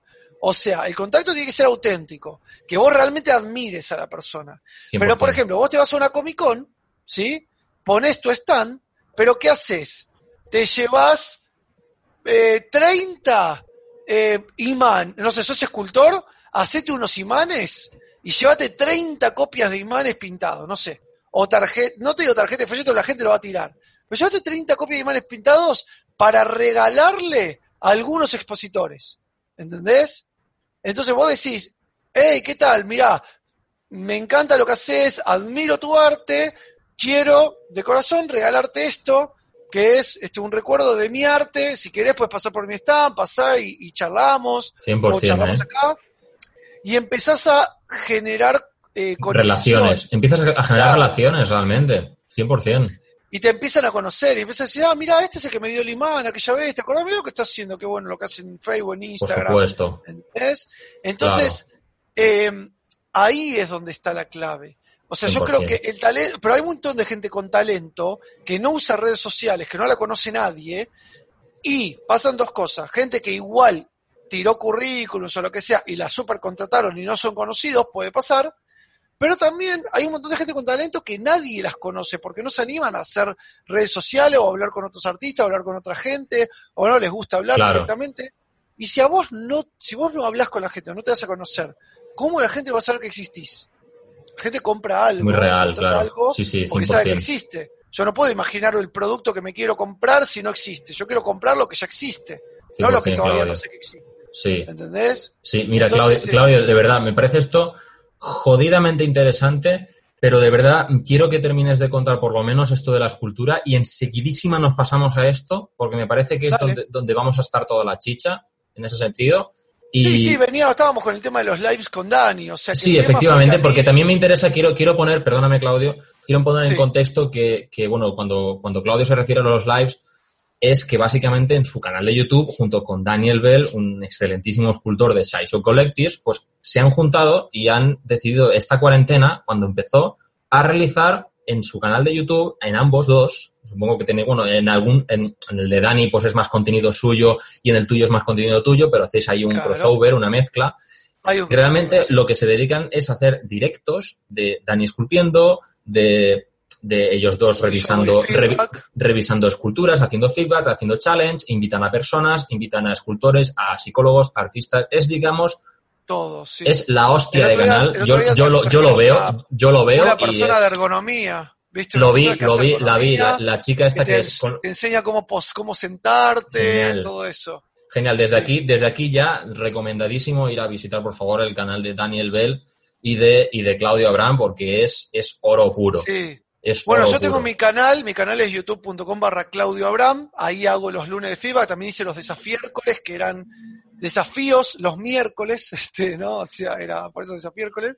Y la idea era, eh, o sea, yo empecé todo esto, yo no inventé internet, no inventé YouTube, no inventé nada, ¿no? Pero en un momento hubo una persona que me conocía, que yo no la conocía, la verdad, un chico que se llama William, y me dijo, che, Clau, vos no haces videos live le digo, sí, hago mis live, pero en las convenciones, qué sé yo, no, pero no haces streaming. Digo, no, la verdad que no me puse con Twitch y todo eso. Me dice, no, vení, que yo te digo cómo hacer y, y vos sos, este, bueno, él dice que soy muy carismático. Yo no me considero carismático. Eres carismático, yo también lo eh, confirmo.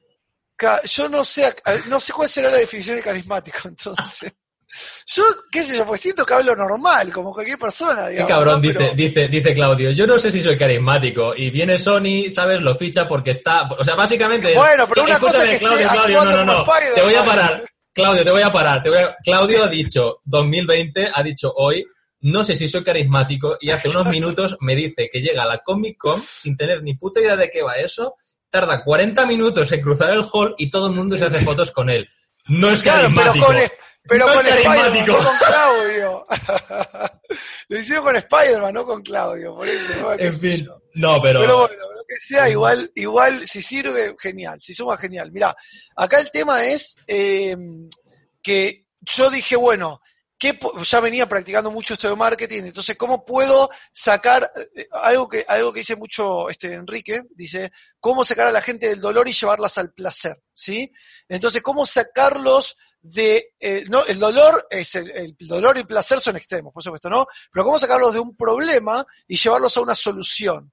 Entonces yo dije, bueno, a ver, si tienen el problema, que está plena pandemia, que hay un montón de gente que se está quedando sin trabajo de golpe, que hay mucha psicosis, que no saben si se van a contagiar, si se van a morir, etcétera, ¿por qué no le doy algo entretenido a la gente a través de lo que me dijo este pibe que me ofreció y que, no sé, que disfruten este, aparte, me pasó que me llevaba muchos mensajes pidiéndome revisión de trabajos. Entonces dije, ¿por qué en vez de darle revisión de trabajos privada a cada uno, que me lleva un montón de tiempo, ¿por qué no lo hago público? Y, lo, y lo muestro. Y al que le gusta, que mande su trabajo y aprende el trabajo de los demás. Y funcionó, funcionó, funcionó tan bien que a Dani le encantó la, la onda y me dice, che, Clau, yo quiero aprender, ¿por qué no me decís cómo tengo que hacer para hacer lives? Sí, dale, amigo, a full.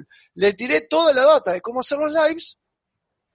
Y cuando va a ser el primer live, eh, me dice, mm, ah, porque a todo esto, antes de yo empezar con los lunes de feedback, se me ocurrió hacer una charla que sea eh, escultores digitales versus tradicionales. Y entonces creo que la vi, creo que la vi con, con... digital versus tradicional, que estaba Dani, estaba este Alejandro Méndez, estaba Leo, Leo San Giorgi, eh, Charlie Fede Díaz, buenos escultores de acá en Argentina, amigos.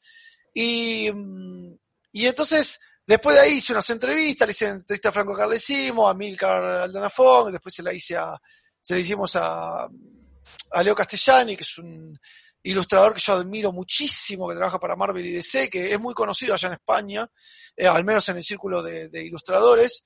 Y, sí.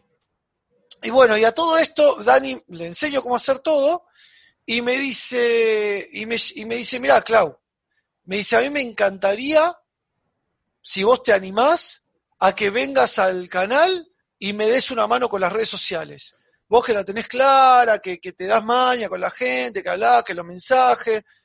Sí, porque además, además, además estar esculpiendo y atender a los mensajes es, es imposible. Es Sí, imposible. yo lo, yo lo hacía con los feedback y te volvés loco, es un ping-pong que vas y venís, pero como yo, no sé, me sale fácil eso entre todo, ¿viste? No, no tengo tanto problema, pero te marea un poquito. Y entonces Dani me dice, no, claro, vení porque si no, este, va a ser un caos esto, y además me, me gustaría compartir con vos este, el programa de él, que, que es, mi YouTube es Claudio Abraham, el YouTube de él es Daniel Bell, ¿no?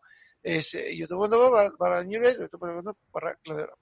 Y entonces me dice, venite, venite, que, que, este, que, que estaría bueno. Y yo, viste, como, eh, para mí fue como que me estén diciendo, ¿querés venir a Disney? O sea, Es que Dani, es que Dani, Dani es muy pro. Es que Dani es muy pro, tío. Sí que es, es muy verdad. pro, es muy pro, es muy pro.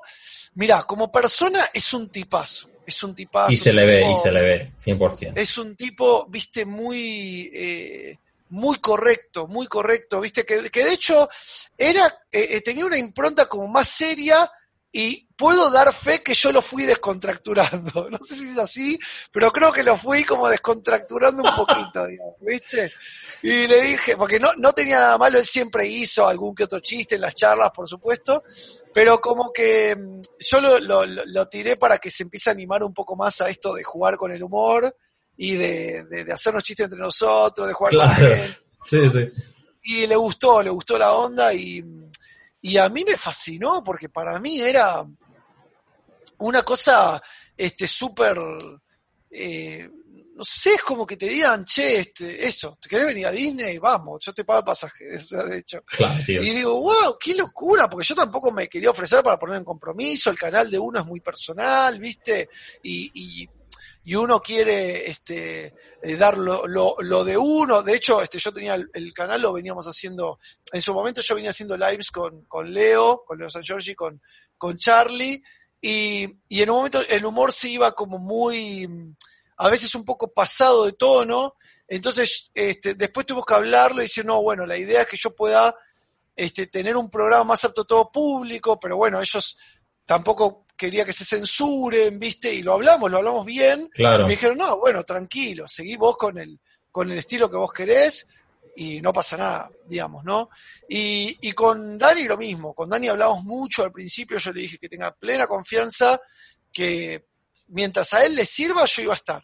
Si Claro. a él Sí, sí, sí, no le servía, o veía que algo que no le sumaba, o que daba lo mismo, Claro, yo... pero, es, pero es ma- es magnífico, no sé, es- me parece muy interesante como, como ese simplemente porque en general, Claudio, yo veo que, que hay muchas personas, y, y yo he estado ahí en cierto punto a- hace tiempo, ¿no? De, de, de- de- de querer tomar, ¿no? De, estar ahí como en escasez y realmente voy a montar un canal de YouTube, ¿no? Para hacer seguidores y luego para hacerles el funnel, no sé qué.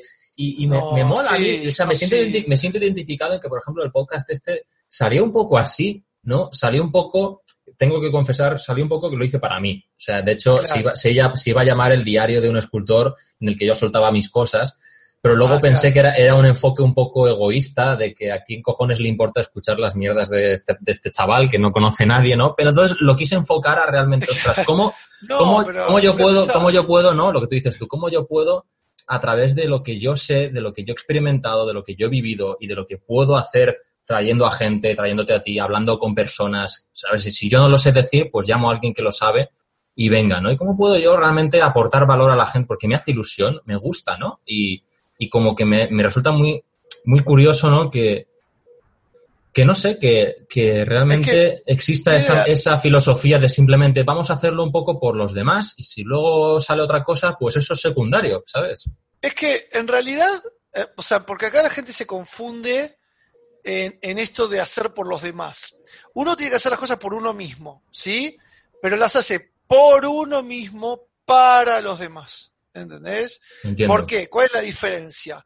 Que vos no lo haces, eh, eh, como decir, eh, a ver, si uno dice por uno mismo, para los demás lo que estoy queriendo decir es que tiene que ser algo que vos sientas que a vos te guste. No lo hagas 100%. por los demás. Porque si vos haces algo por el otro, y bueno, bueno, dale, hoy lo hago por vos. Bueno, lo hago por vos, dale, por, lo hago por vos. Lo hago No por es una mecánica muy sana, es muy, es muy vos insano. no terminás siendo vos, ¿entendés? Entonces, vos hacelo por vos mismo y hacerlo para los demás, porque en realidad los que lo van a consumir son los demás. Pero si no sale desde vos adentro, no vas a encontrar. Claro, eso, es, eso, es, eso es complicado realmente.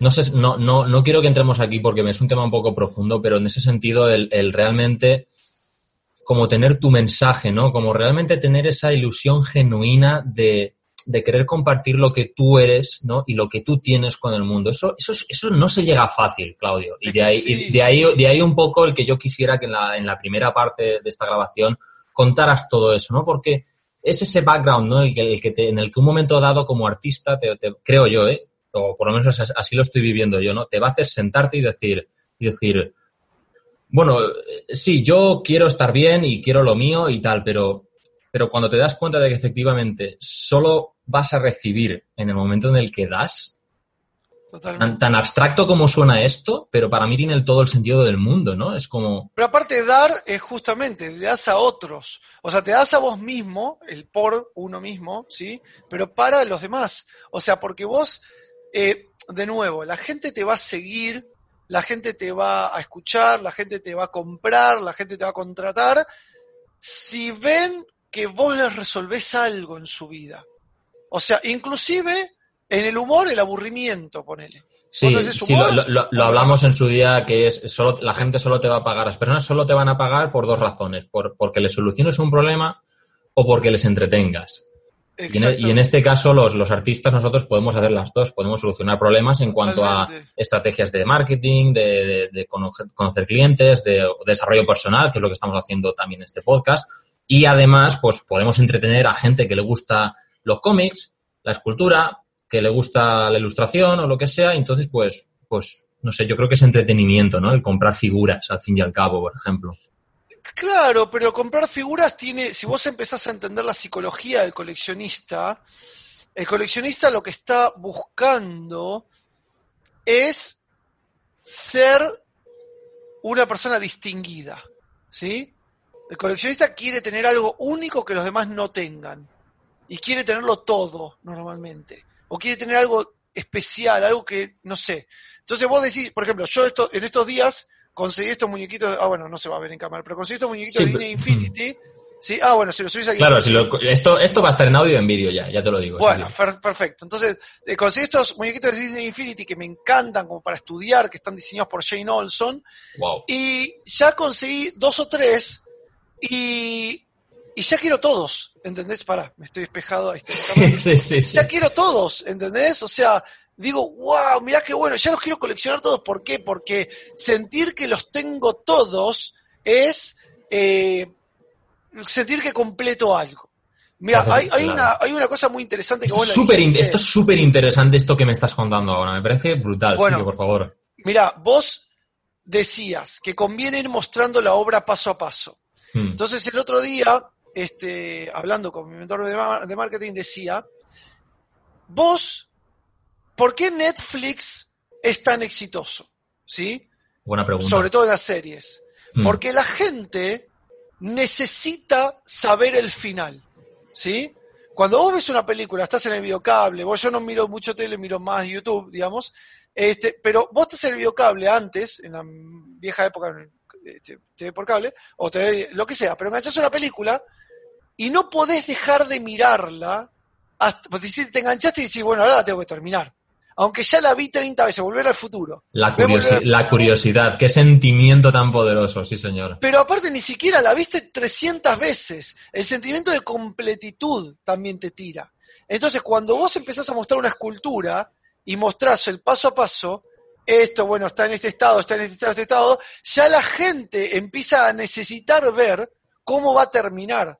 Y, y empieza a estar atenta a tu, a tu trabajo, ¿entendés? Grande, sí señor.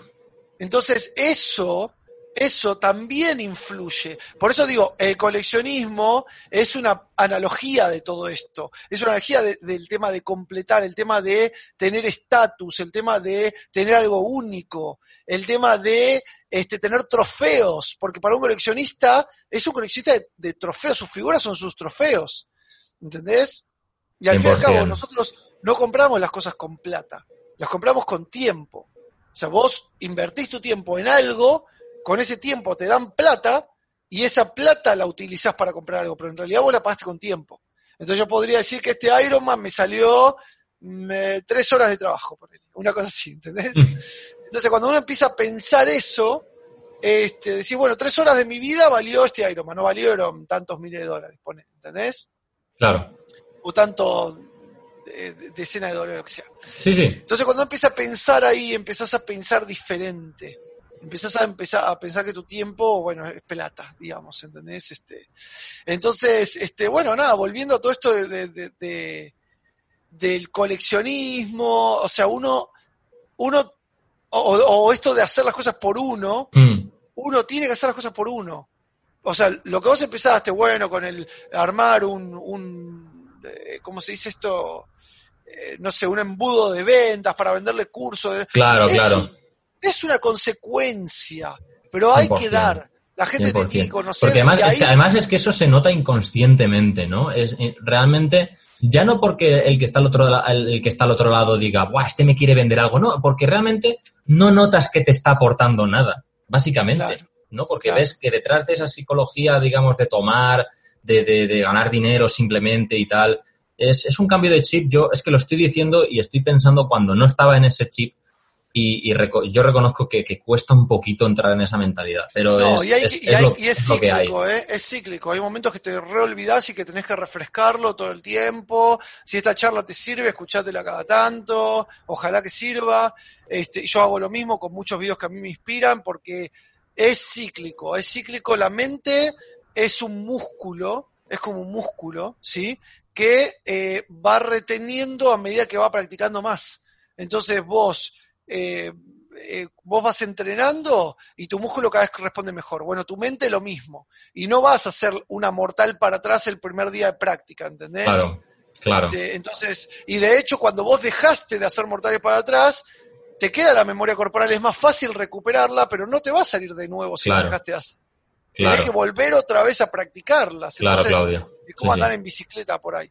100%, eh, recuerdo. En ese sentido, yo siempre digo que, que que, la mente, digamos, recibe unos inputs que, que, inconsciente, y por eso lo conectamos un poco con lo que hablábamos la primera parte del de, ambiente en el que estás, la gente con la que te rodeas. La mente recibe, recibe cosas y las, y las va tomando. Entonces, este tipo de mensajes, este tipo de mentalidades, no, pues conviene repetírselas, ¿no? A uno mismo de, para, para continuar estando como en forma. No sé si me entiendes.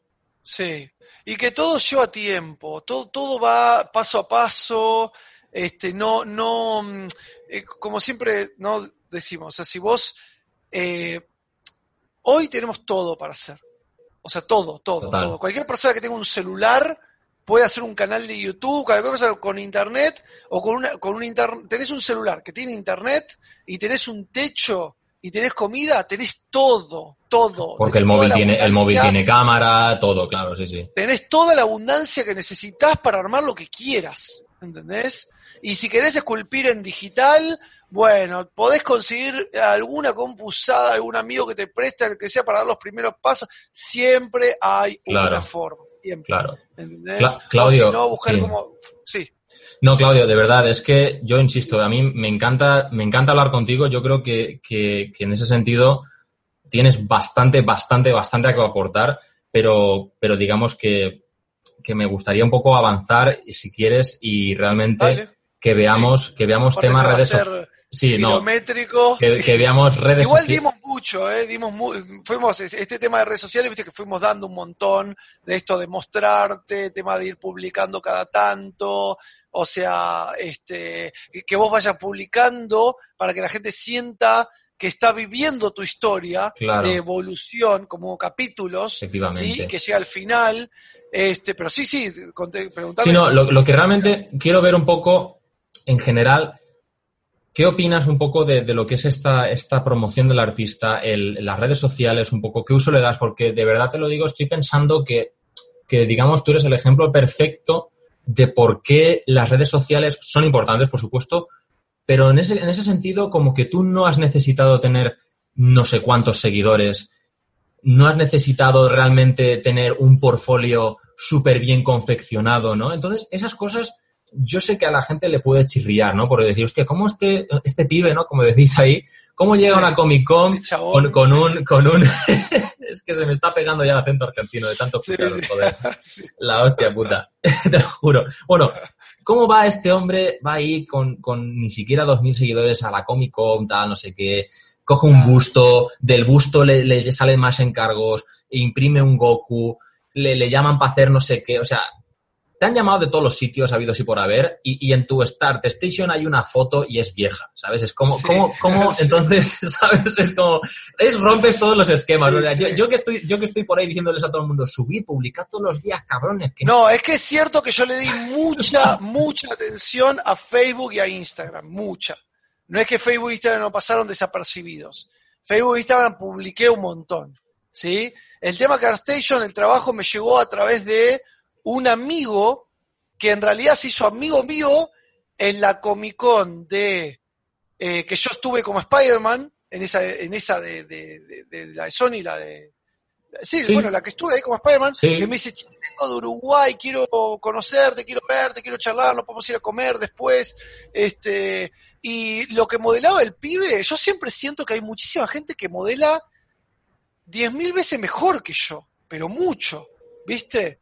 Y al punto que, que digo, wow, esta gente la tiene muy clara, pero sin embargo esa gente te dice, no, me encanta lo que haces, y decís, wow, pero debería ser al revés, o sea, o puede ser de ambos sentidos, digamos. Ese, ¿no? ese Pero- cambio de perspectiva es brutal, en serio, en serio. pero creo que lo que la gente ve sí, sí tengo que aceptar que yo fui muy tímido en mi vida, muy, muy tímido, muy tímido, aunque no se note. Este, fui súper tímido. Y un momento dije eh, que fue a los 20 por ahí. Uno se lo dije- cambia cuando se cansa, claro. Exacto, uno cambia cuando se cansa. Dije, esto no me va a llevar a ningún lado. Si yo sigo así, todo lo que me entusiasma de la vida va a quedar eh, guardado adentro mío. Y digo, bueno, loco, ¿qué, qué vas a hacer? Y bueno, te vas a animar, vas a salir, vas a hablar. De hecho, yo era súper tímido con las mujeres, súper tímido. Este, y, mm, y dije, bueno, tenés que animarte. O sea, no No hay otra, tío. Claro. forma. Viste, si no te animás, este, te vas a chocar contra la pared, o sea, y bueno, a- al revés, si no te animás te vas a quedar en la nada. A, a aprender a chocar contra la pared. Que eso es muchas veces lo que digo que, este, si vos tenés miedo, no esperes a superar el miedo para hacer las cosas. A veces aprendés a hacer las cosas con miedo. Bueno, ¿cómo haría esto yo si tuviera miedo? Bueno, si tuviera miedo lo haría así, no sé, ¿entendés? Mm. O sea, entonces, este, creo que, que tiene que ver con eso, con empezar a eh, uno, eh, digamos, aprender a hacer las cosas con miedo e ir para adelante, Sí, porque es y que, mostrarse. claro, Yo te digo, Facebook, Facebook le di mucha bola porque yo vengo haciendo lives en Facebook en todas las excursiones. En realidad, en la primera, las primeras veces que puse con todos los lives fue cuando fuimos a Comic Con Ecuador. claro. Ahí Hay, hay, hay rumores, hay rumores, hay leyendas que cuentan que dicen que Facebook está muerto. Yo no me lo creo. No, no, nada que ver. Yo no me lo Nada creo. Dice, no. Facebook, sobre todo los que son un poco, Claudio, los que son un poco también de mi quinta, los que están en los 20 y algo y tal, que estamos No, todos en Instagram. Instagram es, es la reina ahora mismo, ¿no? Pero Sí, bueno, es mis- cierto que Instagram está pegando mucho más, pero no. Sí, pero, pero que en ese sentido todos mis compañeros y, co- y colegas y tal es como, "Buah, Facebook ahí, eso está muerto, eso está lleno de mayores, no sé qué. Hijo, no, no, perdona, eso está... bueno, pero ahí está. Pero ahí está. Pero ahí Eso está, es lo que- ¿sabes? Eso es lo que uno tiene que entender. A ver, eh, cada red social tiene un público y tiene un objetivo, ¿sí? Instagram no es para hablar, para, para mensajitos. Instagram, primero, es una plataforma cerrada a celulares. No hay 100%. forma de hacer streamings en Instagram si no usas un celular, digamos. Entonces decía que eh, cada red tiene, tiene su público y uno tiene que entender dónde está el público que uno está buscando. Por ejemplo, eh, a veces yo subo una foto a Instagram de Spider-Man y tiene, no sé, 500 likes, una cosa de loco. Y la subo a la misma Facebook y tiene 100, 13, por decir 13, algo. ¿sabes? Ahí, Igual sí. los likes no importa, ¿viste? Lo que, o sea, pero me refiero a la interacción de la gente. Exacto. Eso hay- es lo que hay- realmente, es lo que realmente importa, la interacción, pero sí, sí, sí. Y después subo a Facebook algo. Por ejemplo, el otro día subí una foto que dije solo agradeciendo por los mil seguidores en YouTube, ¿sí? Y dije, bueno, voy a hacer una foto a, a Facebook por, decir algo, ni le iba a subir, o sea, era solamente agradecerle a la gente. Y es la segunda foto más este, comentada y, y me gusteada y todo que tuve en mi vida después de la del contrato con Sony Pictures. Imagínate. Vaya tela, tío. Vaya entonces digo, ¿qué pasa con la gente? O sea, y explotó, explotó, tuvo como 200 comentarios, mucho más, no sé. Y digo, wow, o sea, no, o sea, no tenía ninguna lógica que esa publicación tenga tanta esto, esto, demuestra en ese sentido que, que, lo que tú esperas de las redes sociales no es al final lo que te dan y de ahí a que publiques cosas, joder, que, que pongas... La red social tiene una aleatoriedad orgánica total. ¿sí? En las páginas, por ejemplo, Facebook están muertas las páginas. Vos subís a una página y si no pagás no llegás. Chau. O sea, la página en Facebook, una página propiamente dicha, no sirve. No llega, no, no, tenés que pagar. Si pagás, sí te resirve, por supuesto. Eh, porque tenés mucha llegada, pero hay que pagar. Después, en, como se dice esto, en, en Instagram, todavía tenés alcance orgánico sin pagar.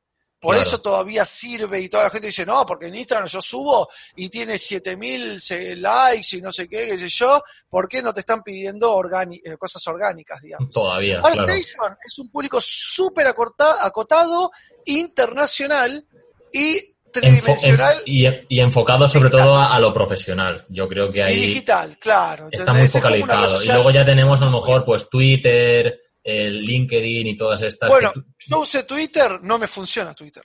Hay gente que le súper funciona. Pero Twitter es para gente que quiere hablar. De hecho, Twitter tiene un montón de imágenes, pero es la gente que quiere publicar un pensamiento rápido en el momento. Y una fotito con un pensamiento rápido. Yo soy más de escribir mis posts, un poco más largos, etcétera. Mm. Entonces es como que Facebook, o sea, Facebook es para la gente que quiere charlar.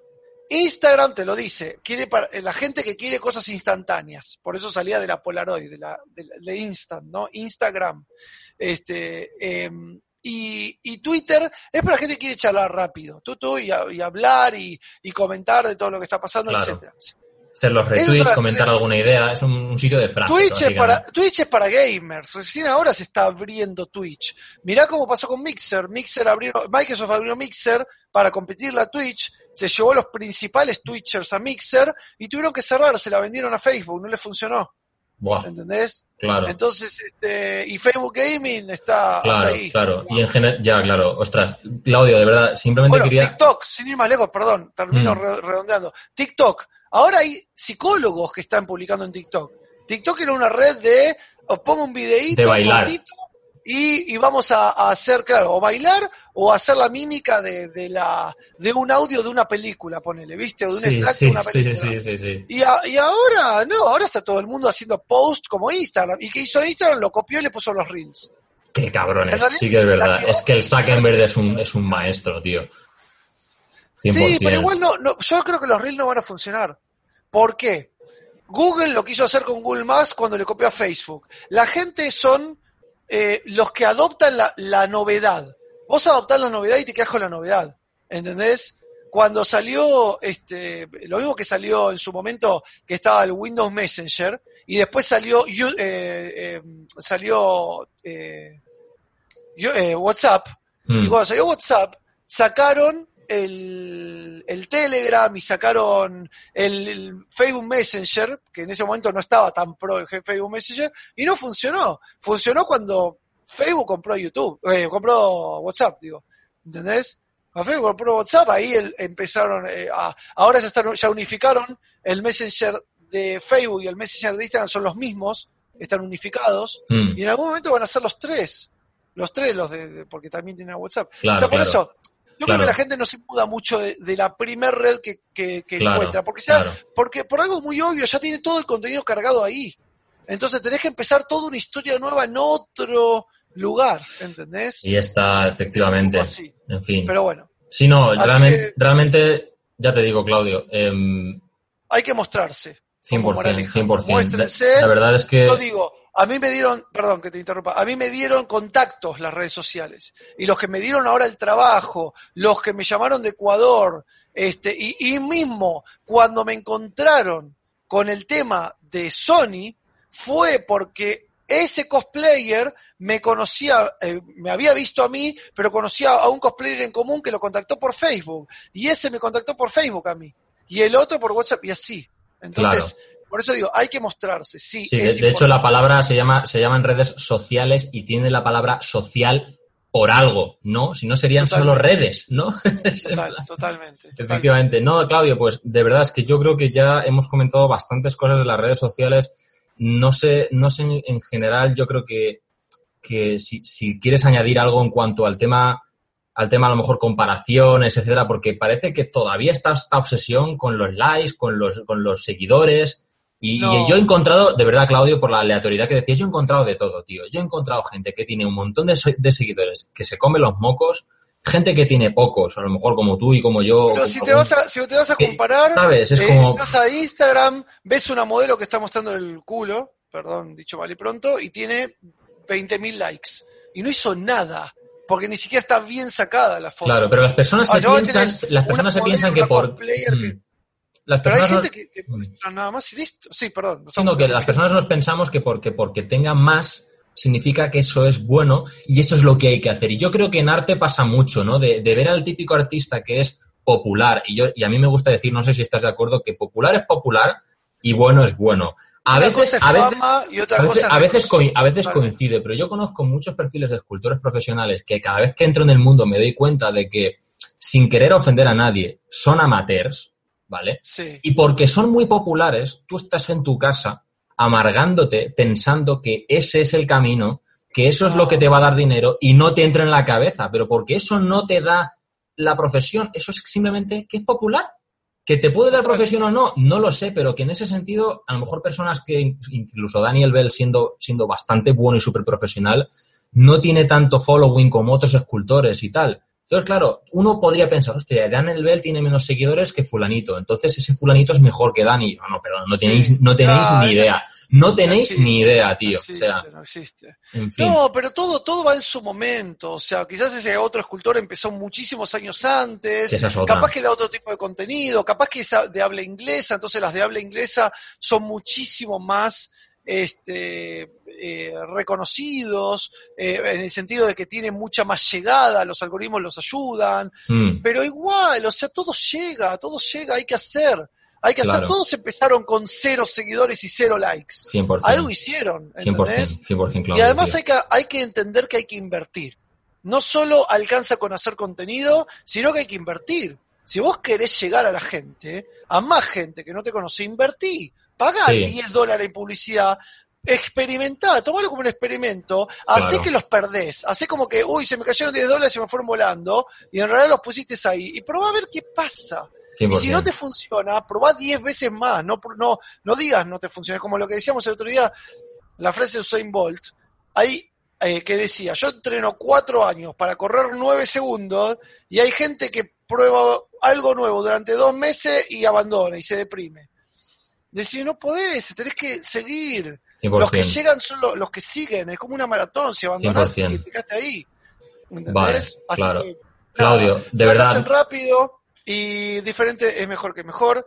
Busquen algo que combine sus habilidades, talentos y pasiones. Eso, te, eso, eso te quería decir yo, combinar, digamos, ese, ese último comentario que lo hablamos la última vez, combinar tus talentos, habilidades y pasiones, que podrías decir brevemente, no te quiero robar más tiempo, con esto vamos a terminar, Podríamos, podrías, si quieres, un poco qué diferencia hay entre, hay entre eso, entre los talentos, habilidades y pasiones. El talento es lo que te sale natural, ¿sí? Por ejemplo, a mí aprender rápido. Yo aprendo rápido, todo lo que me propongo lo aprendo rápido. Otro talento puede ser, eh, no sé. Ser, ser carismático. La, observación. La bueno, ser Hablar con la gente. Bueno, ahí está. E, ese puede ser un talento, hablar con la gente. ¿Sí? Este, me gusta interactuar con la gente, me gusta charlar, me gusta escucharlos, este, y así. Eh, comunicarse, ese puede ser un talento. Una habilidad, eso es lo que te sale natural, ¿no? El talento. La habilidad es lo que aprendiste, ¿sí?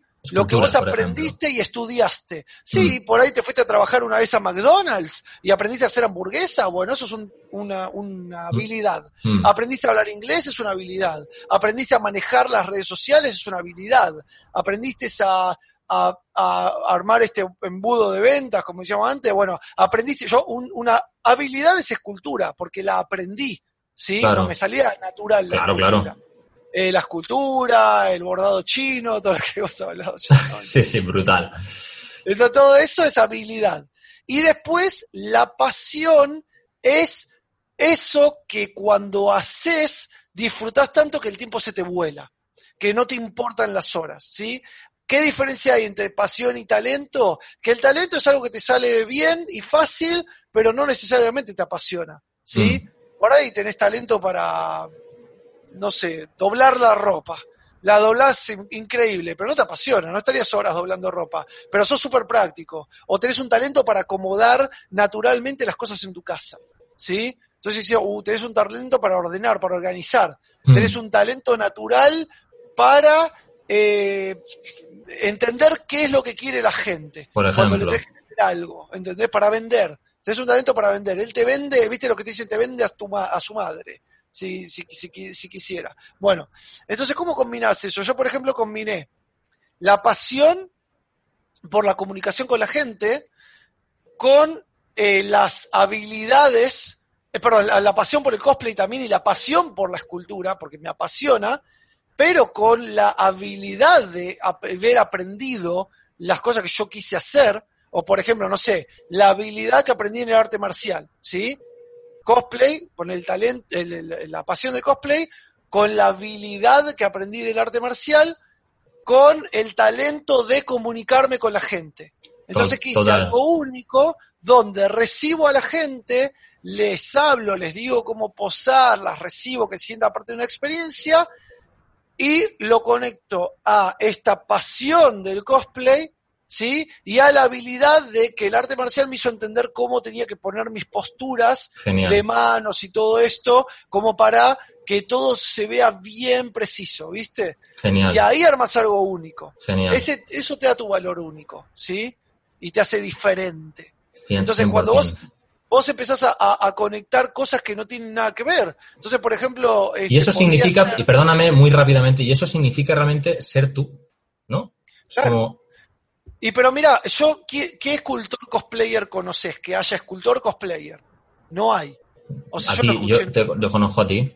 ¿Entendés? Mm. Entonces, pero por ahí no es nada ser escultor cosplayer. Pero yo estoy tratando de que sea algo ser escultor cosplayer.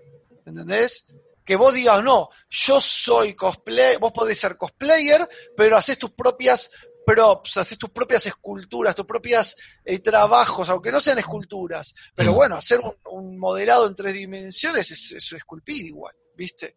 Así que bueno, creo que se trata de eso, conectar lo, que te apasiona, tu habilidad y, tus talentos, para hacer algo único y diferente.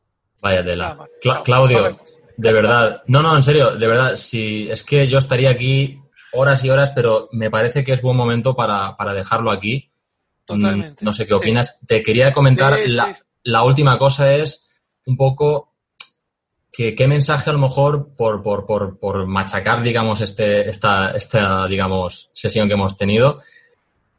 ¿Qué comentario, qué, qué podrías decirle como mensaje final, algo que realmente tú tengas muy presente, que podrías decirle a alguien que está iniciándose, que supongo que ya es algo que ya haces en tus lives, en tu, en tu propio contenido, pero a lo mejor a una persona, pues eso, de 20 y algo, que, que está en el, en el cosplay o en la escultura y, está empezando o no acaba de empezar o, está como, no sé cómo decirlo, lo podríamos resumir como qué le dirías incluso a, tu Claudio de hace de hace años, de hace cinco años, a ese Claudio que todavía estaba un poco en el episodio anterior, como apiricuando cosas, cosiendo ahí con las, con las, con las Marías aquellas y tal. eso a mí me mató, eso me mató.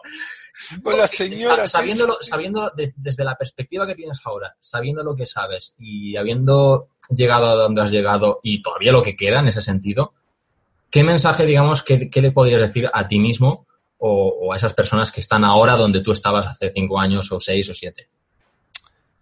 Yo les diría que busquen eh, meditaciones de un escultor, ni bien salga y lo empiecen a escuchar desde ahí. Y luego dice que no es carismático el cabrón, ¿sabes? Anda, tira de aquí, tira de aquí. Pero escuchame, es buenísimo este programa, está buenísimo. O sea, todo ¿Qué puta dice? Es No, que, pero que es va- y es que la suelta esa y se va. Y te va, te va a aclarar la cabeza y te va a dar todo lo que necesitas para formarte este, y para guiarte en tu camino. Pero sí, sí, en serio lo digo. Pero más allá de eso, eh, es lo que dijimos, ¿no? Esta combinación, reconocer que uno tiene... eh, ah, sí, es muy bueno preguntarle a los demás. Es como que yo tendría que... Vos me dijiste que soy carismático, ¿entendés? Yo no lo veo de mí mismo. Entonces yo te... Vos preguntándole a los otros, ¿qué talentos, qué habilidades, qué pasiones me ves a mí que yo no, no descubro a mí mismo? Alguien de confianza, alguien, o en general una encuesta general. a Sí, tu no, no, no, no, de alguien que te conoce de confianza, de que te conoce toda tu vida o que te conoce, inclusive no, to- no siempre porque algunos te tiran abajo los que te conocen de toda tu vida, ¿viste? Sí. Pero gente que vos sepas que le puedes preguntar. Hmm. Y mm, esa es una de las claves, ¿sí?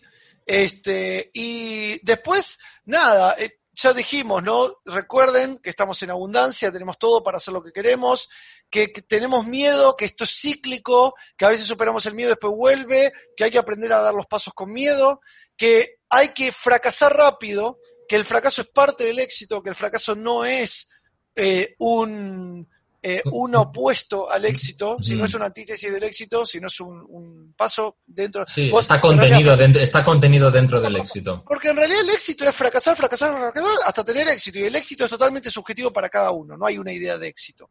La idea de éxito es, es propia y personal. 100%. ¿Sí? Y, y después de ahí, este, tenés esto de, eh, bueno, de nuevo, fracasar rápido, equivocarte lo antes posible, ¿sí? Porque, ¿qué quiere decir fracasar rápido? Es intentarlo, que si igual te vas a equivocar al principio. Entonces, Claro. equivocate lo antes posible, así ganas tiempo. ¿Sí? 100%. Si total nunca te vas a meter, tampoco te vas a meter un negocio de 100 mil dólares, que vas a invertir 100 mil dólares a ciegas sin saber de... Pero bueno, empezá de a poco, empezá paso a paso, Claro. no te compares. Y sobre todo si eres joven, que, que esa, esa, esa actitud de, de riesgo máximo no, no te va a suponer nada porque eres joven, ¿no? Supongo. o sea. Total. Todos empezaron de cero, no hay edad. Yo empecé escultura a los 36 años, ¿sí? Tampoco hay edad. O sea, mi primera escultura, este, ahora, el cosplay a los 39, el contrato con Sony Pictures a los 39 años se dio, no se dio a los 22. eh, O sea, no es que tenías que tener una carrera y que siempre, como dice este, Steve Jobs, vas a conectar hacia los puntos hacia atrás, ¿sí? Los puntos de tu vida para entender hasta dónde llegas, los vas a conectar hacia atrás, nunca hacia adelante. Vos seguís haciendo todo lo que te cause curiosidad, hasta lo que te parezca lo más idiota y lo Mm. más Conectar los, conectar los puntos hacia atrás te refieres un poco a investigar en, en tu, en, en lo, que, lo que ya tienes dentro, ¿no? A lo mejor lo, lo que que has ya sido. hiciste. O sea, ahora yo, yo nunca hubiera sabido que estudiar artes marciales me iba a ayudar para ser el cosplay oficial de Sony Pictures. ¿Entendés? Pero lo hice porque me gustaba. Y después me di cuenta que eso me ayudó. ¿Entendés? Y si yo no hubiera tenido eso, seguramente no lo hubiera logrado. Entonces, siempre hacer todo lo que te llame la atención. Aunque sea dedicarle durante un mes una hora eh, tres veces a la semana. O dos veces a la semana un mes, dos meses, probá, probá, probá. Y no te dejes, o sea, si te gusta y te frustras, seguí. Pero si te, si te gusta es, lo más importante. Porque lo único que, que, que, que- siempre te va a empujar es el tema de la pasión. La motivación va a fluctuar. Vos vas a arrancar con mucha motivación, después la motivación se te va a decaer, Claro. después vas a encontrar otra motivación. La motivación es cíclica también. ¿sí? Es como la idea del fracaso o como el miedo pero la pasión, lo que te hace que las horas vuelen, eso, eh, eso eh, no tiene precio. Así Sí. que bueno, ahí está. Con todo eso creo que este, 100%. vayan para adelante. Se puede, y además, este, como, como dice Dani, voy a parafrasear a mi amigo Dani, este, si yo pude, vos también podés. O sea, Sí, porque además ya, ya, ya lo veremos cuando invitemos a Dani, también la historia de Dani también tela marinera, ¿sabes? total, total. También tela El marinera, pues ahí de ensayo, de, de, de todo lo que 100%, hice en la 100%. entrevista. Claudio, Pero bueno, por eso digo, este, hagan, hagan. ¿eh? La única forma de lograr cosas es empezar haciendo. Y todos empezamos de cero. Familia, muchísimas gracias por haber escuchado hasta el final. Comparte este episodio si crees que te ha servido y te ha sido útil y te ha ayudado a crecer. a tener una perspectiva distinta sobre las cosas que hemos hablado y ahora tienes un poquito las cosas más claras, pues compártelo a esa persona que también crees que le va a hacer falta escucharlo. En general, este podcast o estos episodios. Y bueno, pues por último también pedirte, si estás viéndolo en YouTube, pues que te suscribas, que le des a like, que le des a la campanita, pues para enterarte y tal. Y bueno, si estás en Spotify o en algún otro sitio, pues que le des a seguir. Vamos, que todas estas movidas de las redes sociales, de seguir, compartir y tal, pues en la medida en la que os parezca justo hacerlo, pues proceder con, con dicha acción. Y sin más, nos vemos en la... Vaya pirulas que me monto. Nos vemos en el siguiente capítulo y con más y mejor contenido.